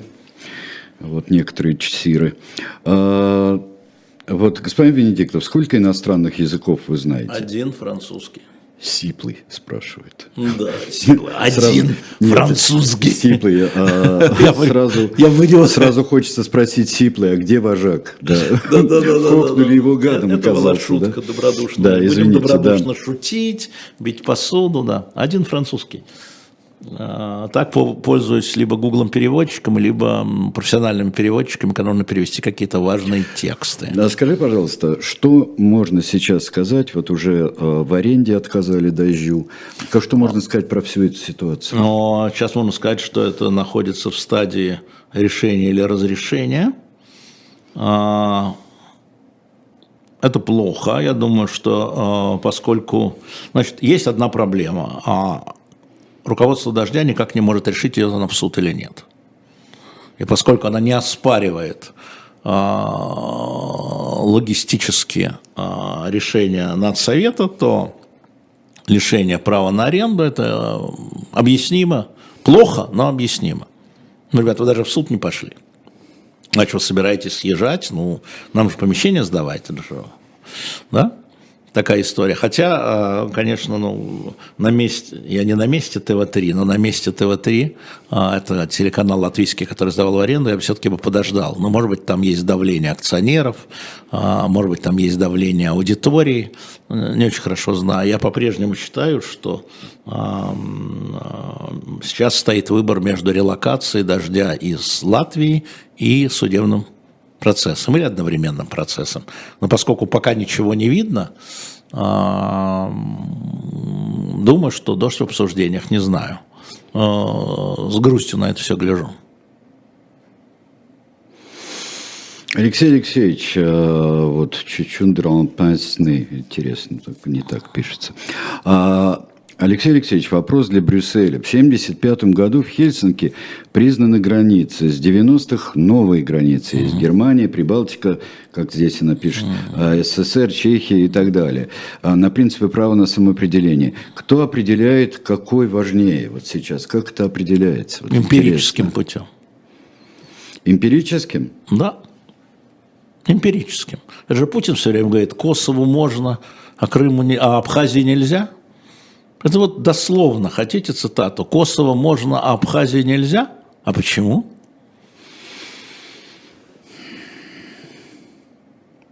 Ну, так все на все похоже и получается. А как можно разбирать вот такие вот э, случаи? Каждый случай отдельно. Должен? Каждый случай отдельно. Каждый случай отдельно. Было же, э, был пример, это добровольное расставание Чехии со Словакией раздел Чехословакии на государство. Нет, ну был, был такой пример, а была да. Балканская война, э, распад бывшей Югославии, это другой пример. А был пример Советского Союза, добровольный раздел, извините, но верхушечный, а не референдный, как мы помним. Да, то есть разные случаи по-разному. Поэтому, в отличие от Владимира Владимировича, я не сравниваю. Да, в Косове, э, Олег вот э, напоминает, что в Косове был геноцид и решение Международного суда. Что решение? Международный суд не принимает решение о разделе страны. Признание геноцида. Так, а признание геноцида, вот сейчас суд начинает все подряд признавать геноцидом. Вон, украинский голодомор признан геноцидом и что? А в каких границах Украина 1933 года? Тогда. Ну что за глупости? Если эмпирически, э, то значит получается, что э, кто сильнее, кто наглее, тот может... Ну, Чехия и Словакия показывает другую, и Советский Союз другую позицию. А, Поэтому никто сильнее, кто наглее, не спрямляй, пожалуйста. Я тебе говорю, есть разные Нет, а, я понимаю, истории. что разные, но вот проводя всевозможные аналогии о самых разных случаях, можно сказать, а почему нельзя взять, да, и оттяпать что-нибудь Ну такое? вот, э, я напомню, что очень многие поддерживали самоопределение чеченского народа во время Чеченской войны, первой, 94-го, 95-го, 96-го годов. Хотя в России не было права на выход территории. Ну и так далее. Сейчас такого права законодательно нет. Но, а с оружием в руках, тогда как, а сепаратизм? А сепаратизм? А сейчас, э, значит, суд запретил новый референдум в Шотландии о независимости. Суд британский. А мы посмотрим на выборы, какая партия на следующих выборах придет в Стортинге к власти и как она будет действовать. В каком Стортинге? Это где? Значит, Шотландский, шотландский парламент. Там есть парламент. Я знаю, что ну, ну, почему он Стортинг. Ну, я его так назвал. Нет, это, это совершенно другой стране. Ну, ладно. Вот там, а, там парламент шотландский, ну, парламент. он так и называется. Ну, да. пусть называется. А, и, а, ну, да. Нет, все это, все это сложно. Про Каталонию как, забыли? Уже? Но когда одна, там совершенно одна большая ядерная страна... Ну, вопрос она, был про другое. Вот, да, но вот просто вот эти признания ДНР, ЛНР, там, я уж не говорю об областях, вот признание ДНР, это можно, ну, ну а почему? Они же сражаются за свою, ну ладно, там, мы им помогаем, за борцам за свободу, и начинается, и так продолжается. И, так и говорят. Вот. И при этом а, проводится война фактически на всей территории страны, э, страны соседней. То есть надо было ограничиться ну, только войной на Донбассе, что ли? А, я не знаю, по-моему, надо было ограничиться своими границами, вообще-то, вот, на мой вот. взгляд. А поэтому тогда... Еще тогда, в 1914, а, в 2014 да, году. Ну, а, ну, а тогда чего там? А тогда как остановить эти вещи? Никак. Что, никак? Никак. Ну вот Украина сопротивляется. Да. Вот и ей помогают люди. Да. Остановить вот это. И Северный Кипр сопротивляется. Ему помогают люди. Две страны НАТО, внутри НАТО. И Косово сопротивлялось. Ну, мне кажется, что здесь немножко прямоватые такие. Нет, я просто говорю, что есть разные модели. Короткое замыкание Я, я пытаюсь да. объяснить, что есть разные модели. И мы не знаем, по какому модели будут развиваться события. Потому что они включают в себя, с одной стороны, коалиционную поддержку, с другой стороны, ядерную державу. Да? Мы изначально говорили о том, что это ошибка, сопровождаемая катастрофой со стороны Российской Федерации. Говорили об этом, для этого не надо ждать 17 декабря было, 24 февраля. Говорили? Говорили. Что к этому возвращаться? Оно стоим на этом? Стоим на этом. Теперь говорим о том, что будет. А Николай из Астаны, 33 О, года. Привет. А зачем, а зачем мы бесконечно разбираем, что сказал Путин? Он долгие годы ничего нового не говорит, а мы, открыв рот, бегаем за каждой его фразой. А потому что он дает команды. Потому что он дает команды, и колонны идут вперед, и ракеты летят. Затем мы и разбираем. А кого разбирать? И а, мне Последствия мне кажется, какие его команд? Николай, а, и дело в том, что он долгие годы ни, ничего нового не говорит. Он говорит очень часто противоположное тому, что говорил несколько лет назад. И значит, это будет новая команда. Это значит новая команда все, что он говорил, и даже вот те, все эти вещи исторические, все это воплощается вот сейчас. 24 февраля еще Никому не интересно, образом. только Киев сидит без света.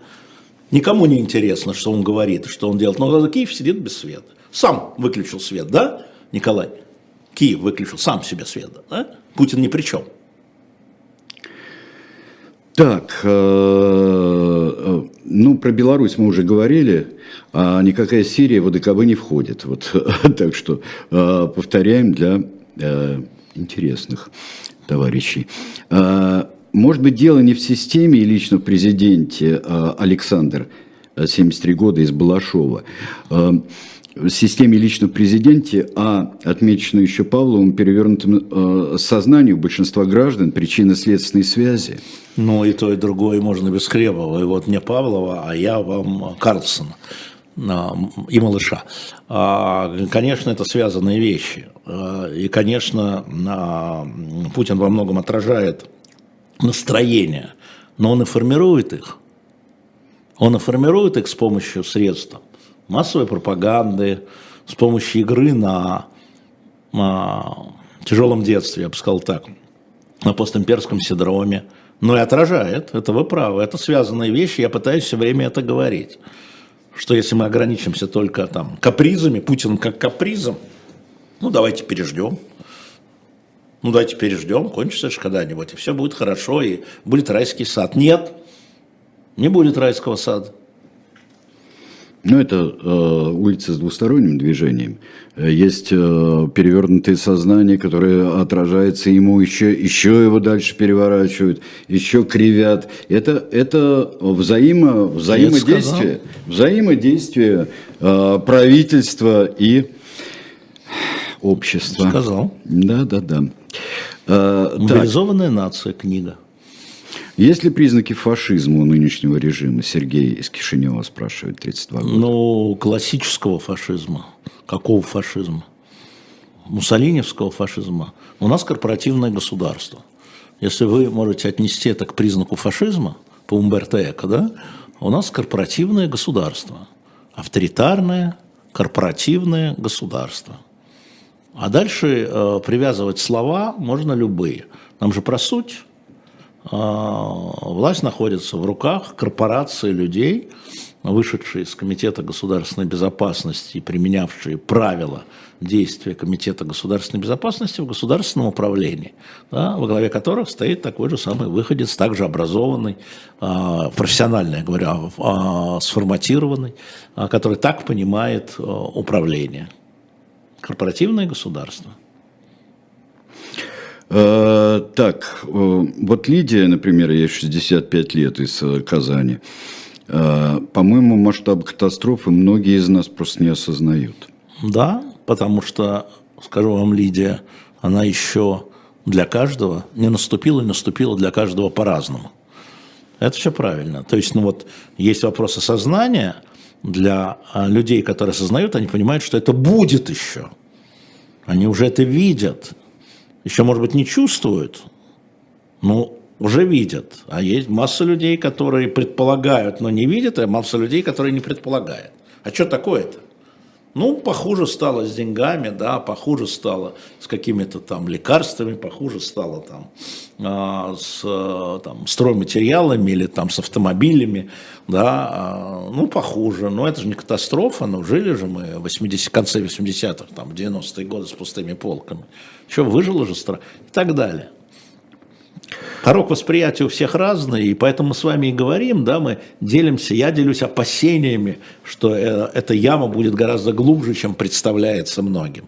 И выбираться из нее будет гораздо болезненнее, чем представляется многим. Ну, а мне говорят, что да нет, у нас это все сейчас нормально. Может быть, сейчас нормально, может быть.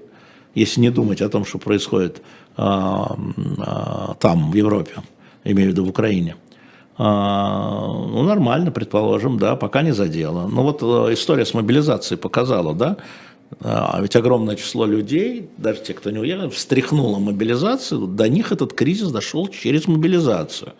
И пошли инвалиды, пошли трупы, пошли просто забранные из э, семей люди, э, а до этого этого не было. Ну вот.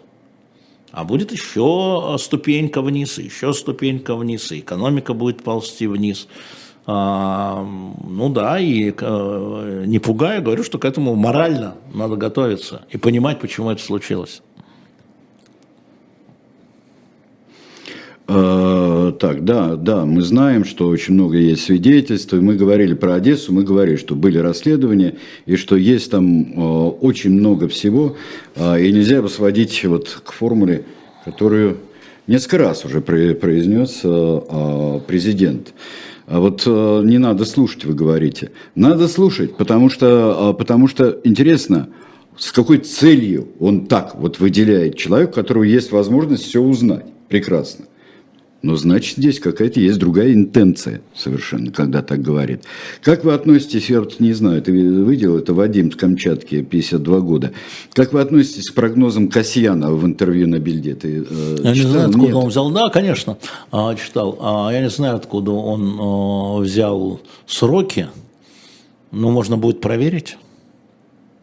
Можно будет Напомни, проверить. не все читали, я в том числе. А, ну, он говорил, что крайний срок 24 год, уход Путина 24 год, а, что военная, если я правильно помню, военная катастрофа для России, военная катастрофа для России 23 год, вот уход Путина 24 год, э, либо сам, либо значит, с помощью. Вот. Не знаю, откуда он это взял. Я вообще про эти сроки не думаю. Потому что я думаю про то, что будет за, потом, в долгую. А сегодня взяли, отдали вот то, о чем я говорил. Поставили, не поставили. Там поставили дальнобойные, здесь э, мобилизовали э, 300 тысяч человек. Ну, что, это, это вот течение. А смотреть, куда течет-то, может, туда смотреть, а не как течет. Поэтому я не знаю, э, Михаил Михайлович, у него свой анализ, он э, хорошо знает Путина, он был при нем премьером, он бывший премьер, э, видимо, он что-то знает или кто-то ему чего-то рассказывает. Но это же тоже все расчет, это не знание. У Путина есть план уйти в 24-м. Нету. У него этот план возникнет в 24-м. Уверяю вас, он взвесит в январе одно, в феврале другое, в марте третье, вот так он. Э, э,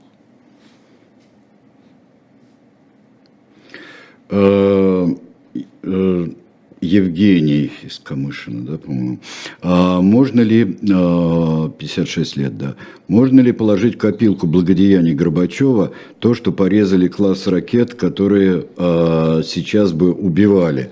Вот ну, это же не просто порезали класс ракет, это порезали а, класс ракет а, и американцы тоже. Если вы посмотрите вот наш номер дилетанта, а, который «Время мира», да, там же даже приведена а, такая статистика, а, сделана а, Пашей Палащенко, а, сделана таблица и графика, инфографика, ну да, конечно, но я думаю, что э, ему в голову не могло прийти то, что так будет, когда он с Рейганом сокращал вооружение, потому что психоз ядерной войны после 1983 года, а, когда там Першинги СС-20 друг напротив друга, когда а, военные маневры, в которых участвуют руководители стран НАТО, привели к тому, что у нас была повышена боевая готовность до предельной, а, да, и мы знаем, как, как один человек спас мир, что называется, да, когда а, показалось, что произошел запуск, и капитан Петров или майор Петров а, не позвонил на пульт управления, подождав, пока стало неясно, что это отблеск на солнце. А, а, так, бы, а так бы запуск произведен, ракет. А, поэтому заслуга Михаила Сергеевича, конечно, гораздо более шире, и она, конечно, а, тут нельзя сказать, что она перевешивает там Алмату в 86 году, а, Вильнюс, Ригу, Армению, Сумгаит, Карабах. Все а, это просто разное. Разное. Но если говорить о историческом значении, он, конечно, для дела мира, для не войны, сделал очень много. До допуска войны, столкновений очень много. И, и распуск Советского Союза тогда а, произошел достаточно безболезненно. Он даже не сделал попытки использовать э, армию и силовиков против э, распуска Советского Союза в декабре 91 Даже попытки не сделал, а мог бы. А скажи, пожалуйста, вот э, раньше, даже в э, самые кризисные моменты, э, например, уже в 80-х, я не говорю о Карибском кризисе, э, думалось, что надо еще очень серьезно недоразумение устранить. Да, вдруг какой-то вот этот блик, вдруг кто-то действительно примет запуск и действительно нажмет, там даст э, сигнал об этом. А, и казалось, что потому что, в общем-то, и той, и другой стране казалось, что ума хватит э, не начать войну. Но сейчас нет такого ощущения. Не, ну она же идет. Подожди, она идет, а тогда... Нет, начать ядерную, я именно а, нажать, это, нажать это, это, это, это, вопросы, это, это все вопросы возможностей, а не то, что есть на самом деле. на удивление могу сказать, что вот если внимательно читать то, что делал Брежнев во внешней политике в 70-е годы, когда сложилась такая, в первой половине 70-х годов такой, я бы сказал, такой блок такой, Брежнев, Брандт, значит, Помпиду и Никсон. Вот такой квартет, новая восточная политика Бранта, и дальше вот пошли вот эти. Разрядка Никсона, Помпиду отдельная, отдельная линия на Франция и Россия через всю Европу, и такой классический 84-85 год – а, уход Бранта, умирает Помпиду, импичмент Никсона и Брежнев один. И Брежнев один. И приходят люди совершенно с другой внешней политикой. И он дотягивает, он дотягивает, он же болен. Он дотягивает вот этот Хельсинский акт, о котором нас спрашивают, дотягивает и требует, чтобы туда приехали руководители государств, потому что вначале, когда вот, вот это все случилось, а пусть министр иностранных дел – и Брежнев, а, значит, а, в бешенстве выговаривает Ульбрихту за а, то, что Бранд слетел из-за ГДРовского шпиона, mm-hmm. что они вообще что, не понимали, но не напрямую Ульбрихту говорит, а в воспоминаниях, кто же у нас, Шелепина, что ли, они что, с ума сошли? Нам важен Бранд для ну, политики. Как, какие, кто посмел? Почему они нам не сказали? А вот, и э, он, он реально, ну, кроме Афганистана, там, когда он уже совсем был в никакую, но потом вот его последнее перед Польшей, что никаких войск в Польше, мы не хотим столкновения, мы не хотим санкциями. Но была э, довольно значительная часть Политбюро, которая считала, что сейчас американцы все захватят, и э, Андропов, Устинов, а, имея в виду силовые, да, министр обороны, председатель КГБ, а, Суслов, а, они тогда уже передавили и Афганистаном, и установкой ракет. Хотя Брежнев за установку ракет был, но он хотел торговаться. Это видно в записках Политбюро. А значит, эти ребята, они... Вот. То есть, на самом деле, конечно, эти люди не хотели ядерной войны. Они боялись ядерной войны. Они вообще не хотели столкновения, чтобы было понятно. Никто не провоцировал. Они про Афганистан говорили, я смотрел, так же, как э, вот Берлускони про Киев. Да мы сейчас зайдем, наведем там и выйдем. Кто думал, это уже Горбачев говорит, кто думал о том, он же был членом Политбюро, кто было, думал о том, что мы там застрянем на 10 лет? Да нет, у нас и в планах, у нас и в бюджете такого не, у нас доказательств, у нас в бюджете такого не было. На 80-й год посмотрите бюджет, а на 81-й вообще. Понимаешь, а, все хотят хорошего. А, сейчас, но главное это не то, что сейчас, а то, что последствия. Вот мне кажется, что поскольку жизнь убыстрилась э, путем Твиттера и Фейсбука, а, ну, соцсетей, вообще, вообще с клипом, очень многие политики смотрят только на последствия своего избирательного цикла а там трава не расти. А, вот. И, ну как, ну это моя политика, да, ну вот, а эти придут будут по-другому. Мне кажется, что а, это одна и вот новое поколение политиков, оно такое вот клиповое, оно вот, вот, а, вот в том числе и поэтому. И в Европе да. тоже. Да. И в Европе тоже. Вот а, здесь задается вопрос в нескольких как-то а, голосовках там, а встречался ли кто-нибудь а, с людьми, которые реально же живут а, на Донбассе, которые живут в Луганской области? Много репортажей, подождите. Во-первых, много репортажей, а во-вторых, я должен вам сказать, что я всегда бываю очень рад, когда мои представления о журналисте э, оказываются верными и уважение огромное. Ну вот я могу вам сказать, да. сейчас э, журналистка журнала «Экспресс» Анна Нева, которая была а, здесь, она была на Донбассе. Не Люпон? Она была на Донбассе. А, да, да, только что была огромная... И сделала репортаж. А, вот я про нее и говорю. Огромный ну. репортаж в Люпуэн. Только, по-моему. Вот. Не имеет и, значения. Да, в еженедельнике французском. Это очень крупная журналистка, которая точно так же работала, например, на чеченских войнах. Да. И всегда знала. Она была в Бурятии, э, говорила, а сейчас она на, на Донбассе сделала огромный репортаж о, о Донбассе. Что люди говорят, то она и передает. Это мы проверяли на многих речах. Это нормальная журналистика. Это даже, я бы сказал, выдающаяся журналистика. То, что она делает вот столько лет уже.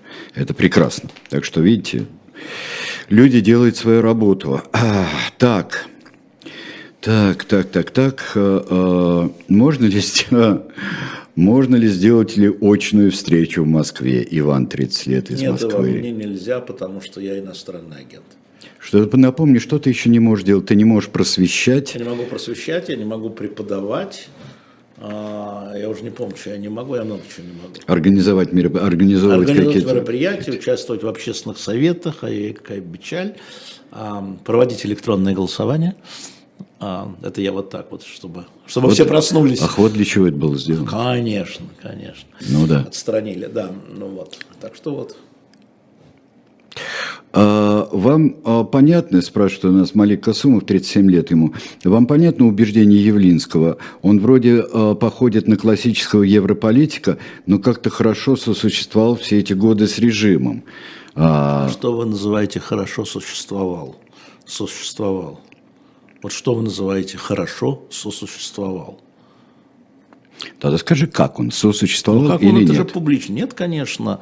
А, конечно, как любой политик, который действует в легальном поле, а, он должен был взаимодействовать с, а, с политическими управлениями администрации президента, как это происходит, да, и с другими политическими партиями. Дело в том, что Григорий Алексеевич противник коалиции.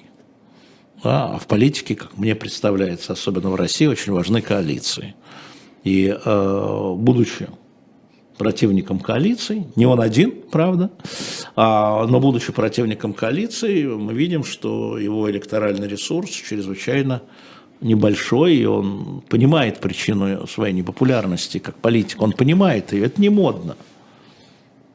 Да? Он человек, политик должен быть модным, Политик должен быть популистом, политик должен завоевывать голоса э, сладкими речами, э, ложью, недоговором, искажениями, да, ну а как? Как угодить-то вам? Вот. А он упертый, это для политика неправильно. Ну, неправильно. С точки зрения, если политик за завоевание власти, это неправильно. Поэтому и голосов мало. Да, речами сладкими или горькими, но очень громкими и очень простыми. А вот, а мне кажется... Не очень помню его на федеральных каналах в последнее время, главном а, ресурсе электоральном. Поэтому речи не громкие на самом деле, а, если говорить о распространении. Ну, вот мы ему предоставляем слово для того, чтобы сами делали вывод. Да вы должны делать вывод. Мы-то не избираемся никуда.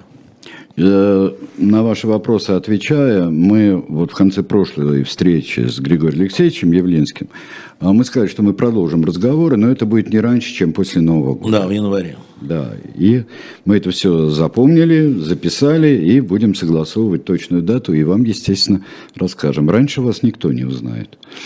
А, вот, друзья.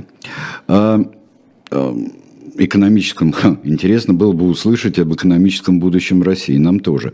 А, Вадим с Камчатки, 52 года ему. Нам бы тоже. Да. А, скажите, а Явлинский искренен? Ну, любой политик э, о чем-то умалчивает, естественно, но вот э, его как бы настойчивость а, в определенных вопросах, я думаю, она отвечает его внутреннему миру. То есть это не конъюнктурная настойчивость. Вот так вот я бы сказал. И в этом смысле он искренен. Я напомню, что Григорий Алексеевич э, человек из Львова. Можно я вам напомню? Он львовский. И тоже надо об этом помнить. Если и поэтому, про... когда вот... Да, и мы да, поэтому, да, поэтому да. когда мы говорим про Украину, украинский вопрос, его видение вот такое. Ну, вот такое. Ну. Ваше дело его оценивать. И вот поэтому, вот сидя вот на том месте, где сейчас сидит Алексей Алексеевич, вот э, Григорий Явлинский э, просто очень жестко сказал в прошлый раз, что мне жалко, страшно, трагично, жалко тех и других, и каждого человека, сказал. Каждого Ваше человека, дело это оценивать. Политика, насколько это политическая история. Раз был вопрос об искренности, да. это было абсолютно искренне. Да. Э, так, дальше. Мы, э, у меня был вопрос у меня был вопрос здесь, который я, э, который я вычитал. Вот какова была роль МИДа Российской Федерации, вот Андрей, 38 лет из Петербурга, в развитии отношений с Украиной последние 3-4 года?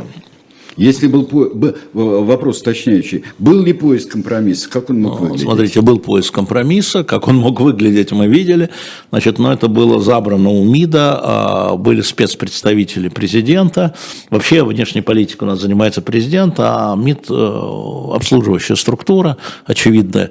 А в Украине особенно был спецпредставитель президента Дмитрий Николаевич Козак в последнее время, а, который вел переговоры. Его визави был глава администрации президента Зеленского Ермак.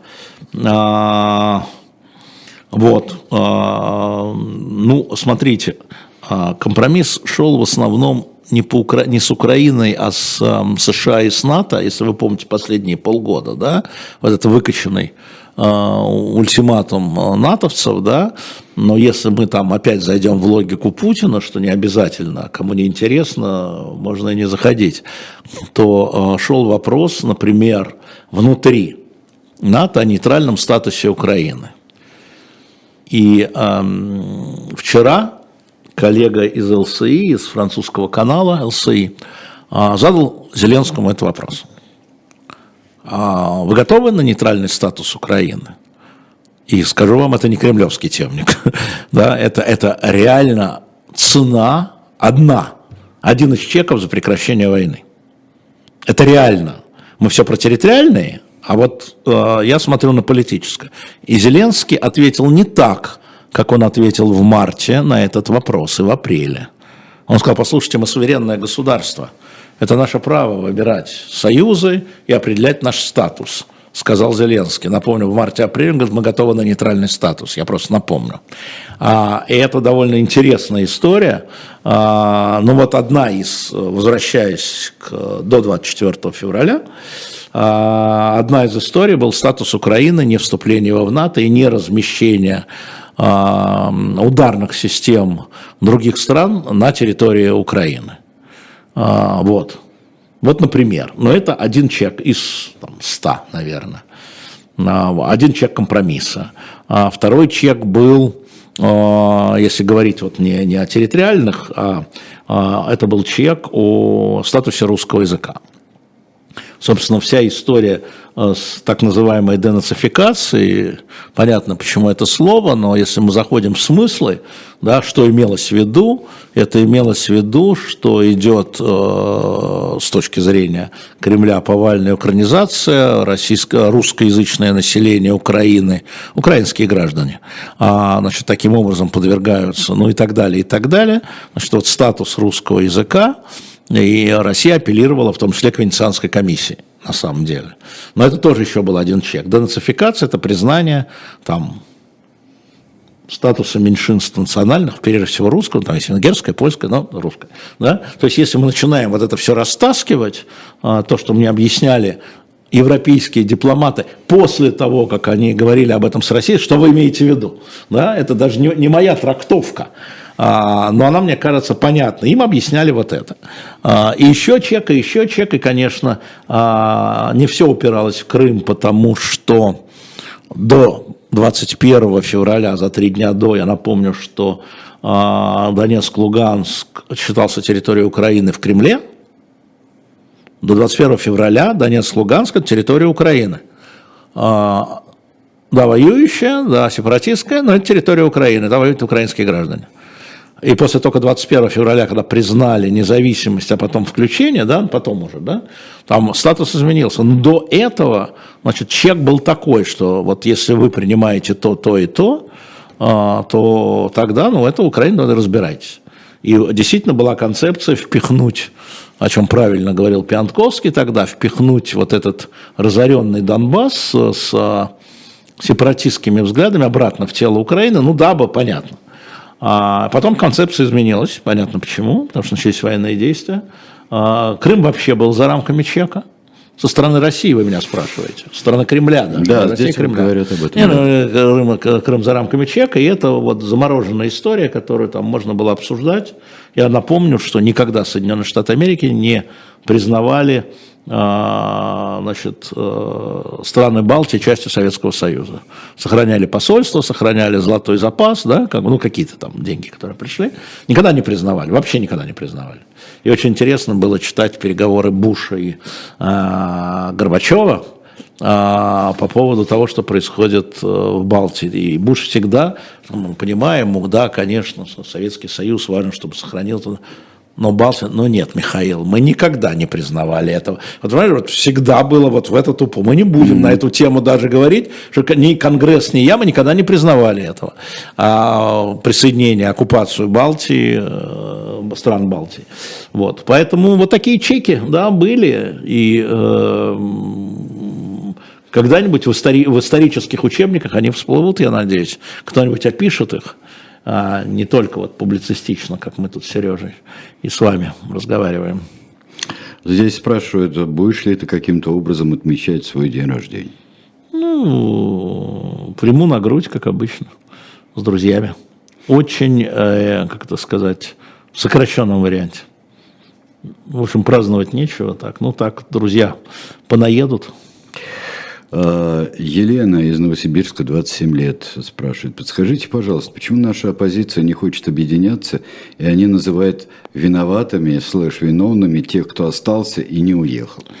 Ну, оппозиция разная, а смотрите, существует оппозиция, ну, изначально она разная, существует оппозиция а, там, либеральная, а существует оппозиция национал-социалистическая, это раз – а во-вторых, они видят разные группы внутри оппозиции, видят будущее а, России по-разному.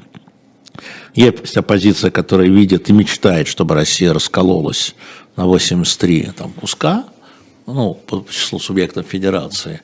А, есть оппозиция, которая считает, что должна быть изменена парламентская республика. Есть оппозиция, которая считает, что придет человек из проведения и спасет да, а на какой платформе объединяться на антипутинской. Но они все антивоенные, это правда. Антивоенные, в смысле, они все против того, чтобы Россия вела войну с Украиной. Они все за то, чтобы а, а, армия ушла а, на границе 91 года. Но этого мало, видимо, для объединения. Есть борьба лидерства. Вот. Пока вы тут э, прохлаждаетесь, наш лидер сидит. Пока ваш там сидит, мы тут боремся, ну и так далее. По многим причинам, на самом деле. Ну что же, дорогие друзья, мы на этом завершаем. А, у нас сейчас а, на канале «Дилетант» будет книжное казино. А, Сергей Прудовский придет, автор книги «Была такая нация харбинцы. Харбинская операция НКВД в документах». Это замечательная книга, я ее хорошо знаю. И Никита Василенко проведет Э, одна Ольга Журавлева придет в 15 часов, а я э, выполню свой э, несчастным образом образовавшийся долг в понедельник в 18 часов на канале «Дилетант». Мы с Айдаром Ахмадеевым выпустим в эфир передачу про Фиделя Кастро нашу. Да, и напомню, что на shop.diletant.media мы сегодня выставили, мы торопимся, чтобы вы могли успеть оплатить, чтобы почта успела доставить вам подарочные книги к а, Новому году. Это хорошие подарки, правда, и хорошо сделанные, красивые. Что искать, когда они есть. А у нас там стоит и библиотека античной литературы, и у нас вот эти две книги «Жизнь в средневековом замке» и а, «Жизнь в средневековом городе», обыкновенная жизнь, вот, похожая на эту серию, обычная жизнь, а, весьма рекомендую на shop.diletant.media. И, конечно, у нас еще есть пара десятков экземпляров романа Черчилля, Уинстона Черчилля Саврола. Это его э, романтический роман, где он себя вывел в виде романтического в юноше революционера. Напомню, что Черчилль Нобелевскую премию получил по литературе. Поэтому там это есть. Из того, что осталось, ну, собрание сочинений там, по-моему, только остался только Брюсов уже. Вот. А из, из тех книг еще там Габсбургов мы продали. Я думаю, что там еще такого вот нового, наверное, нет пока ничего. А, но вот я рекомендую вот эти подарочные книги в первую очередь, потому что почта будет идти какое-то время. А, давайте и а, те, кто не может, там, кто, у кого и денег нет, если можно, ставьте лайки подписывайтесь на наш канал или просто небольшими суммами, там вверху в экране есть, датируйте, потому что мы хотим выпустить, спасти Емельяна Пугачева, мы выпустим его, но если вы делаете предзаказ, вы экономите 250 рублей, ровно столько, сколько нужно будет на пересылку. Спасибо всем, до свидания. Переходите сейчас на канал «Дилетант».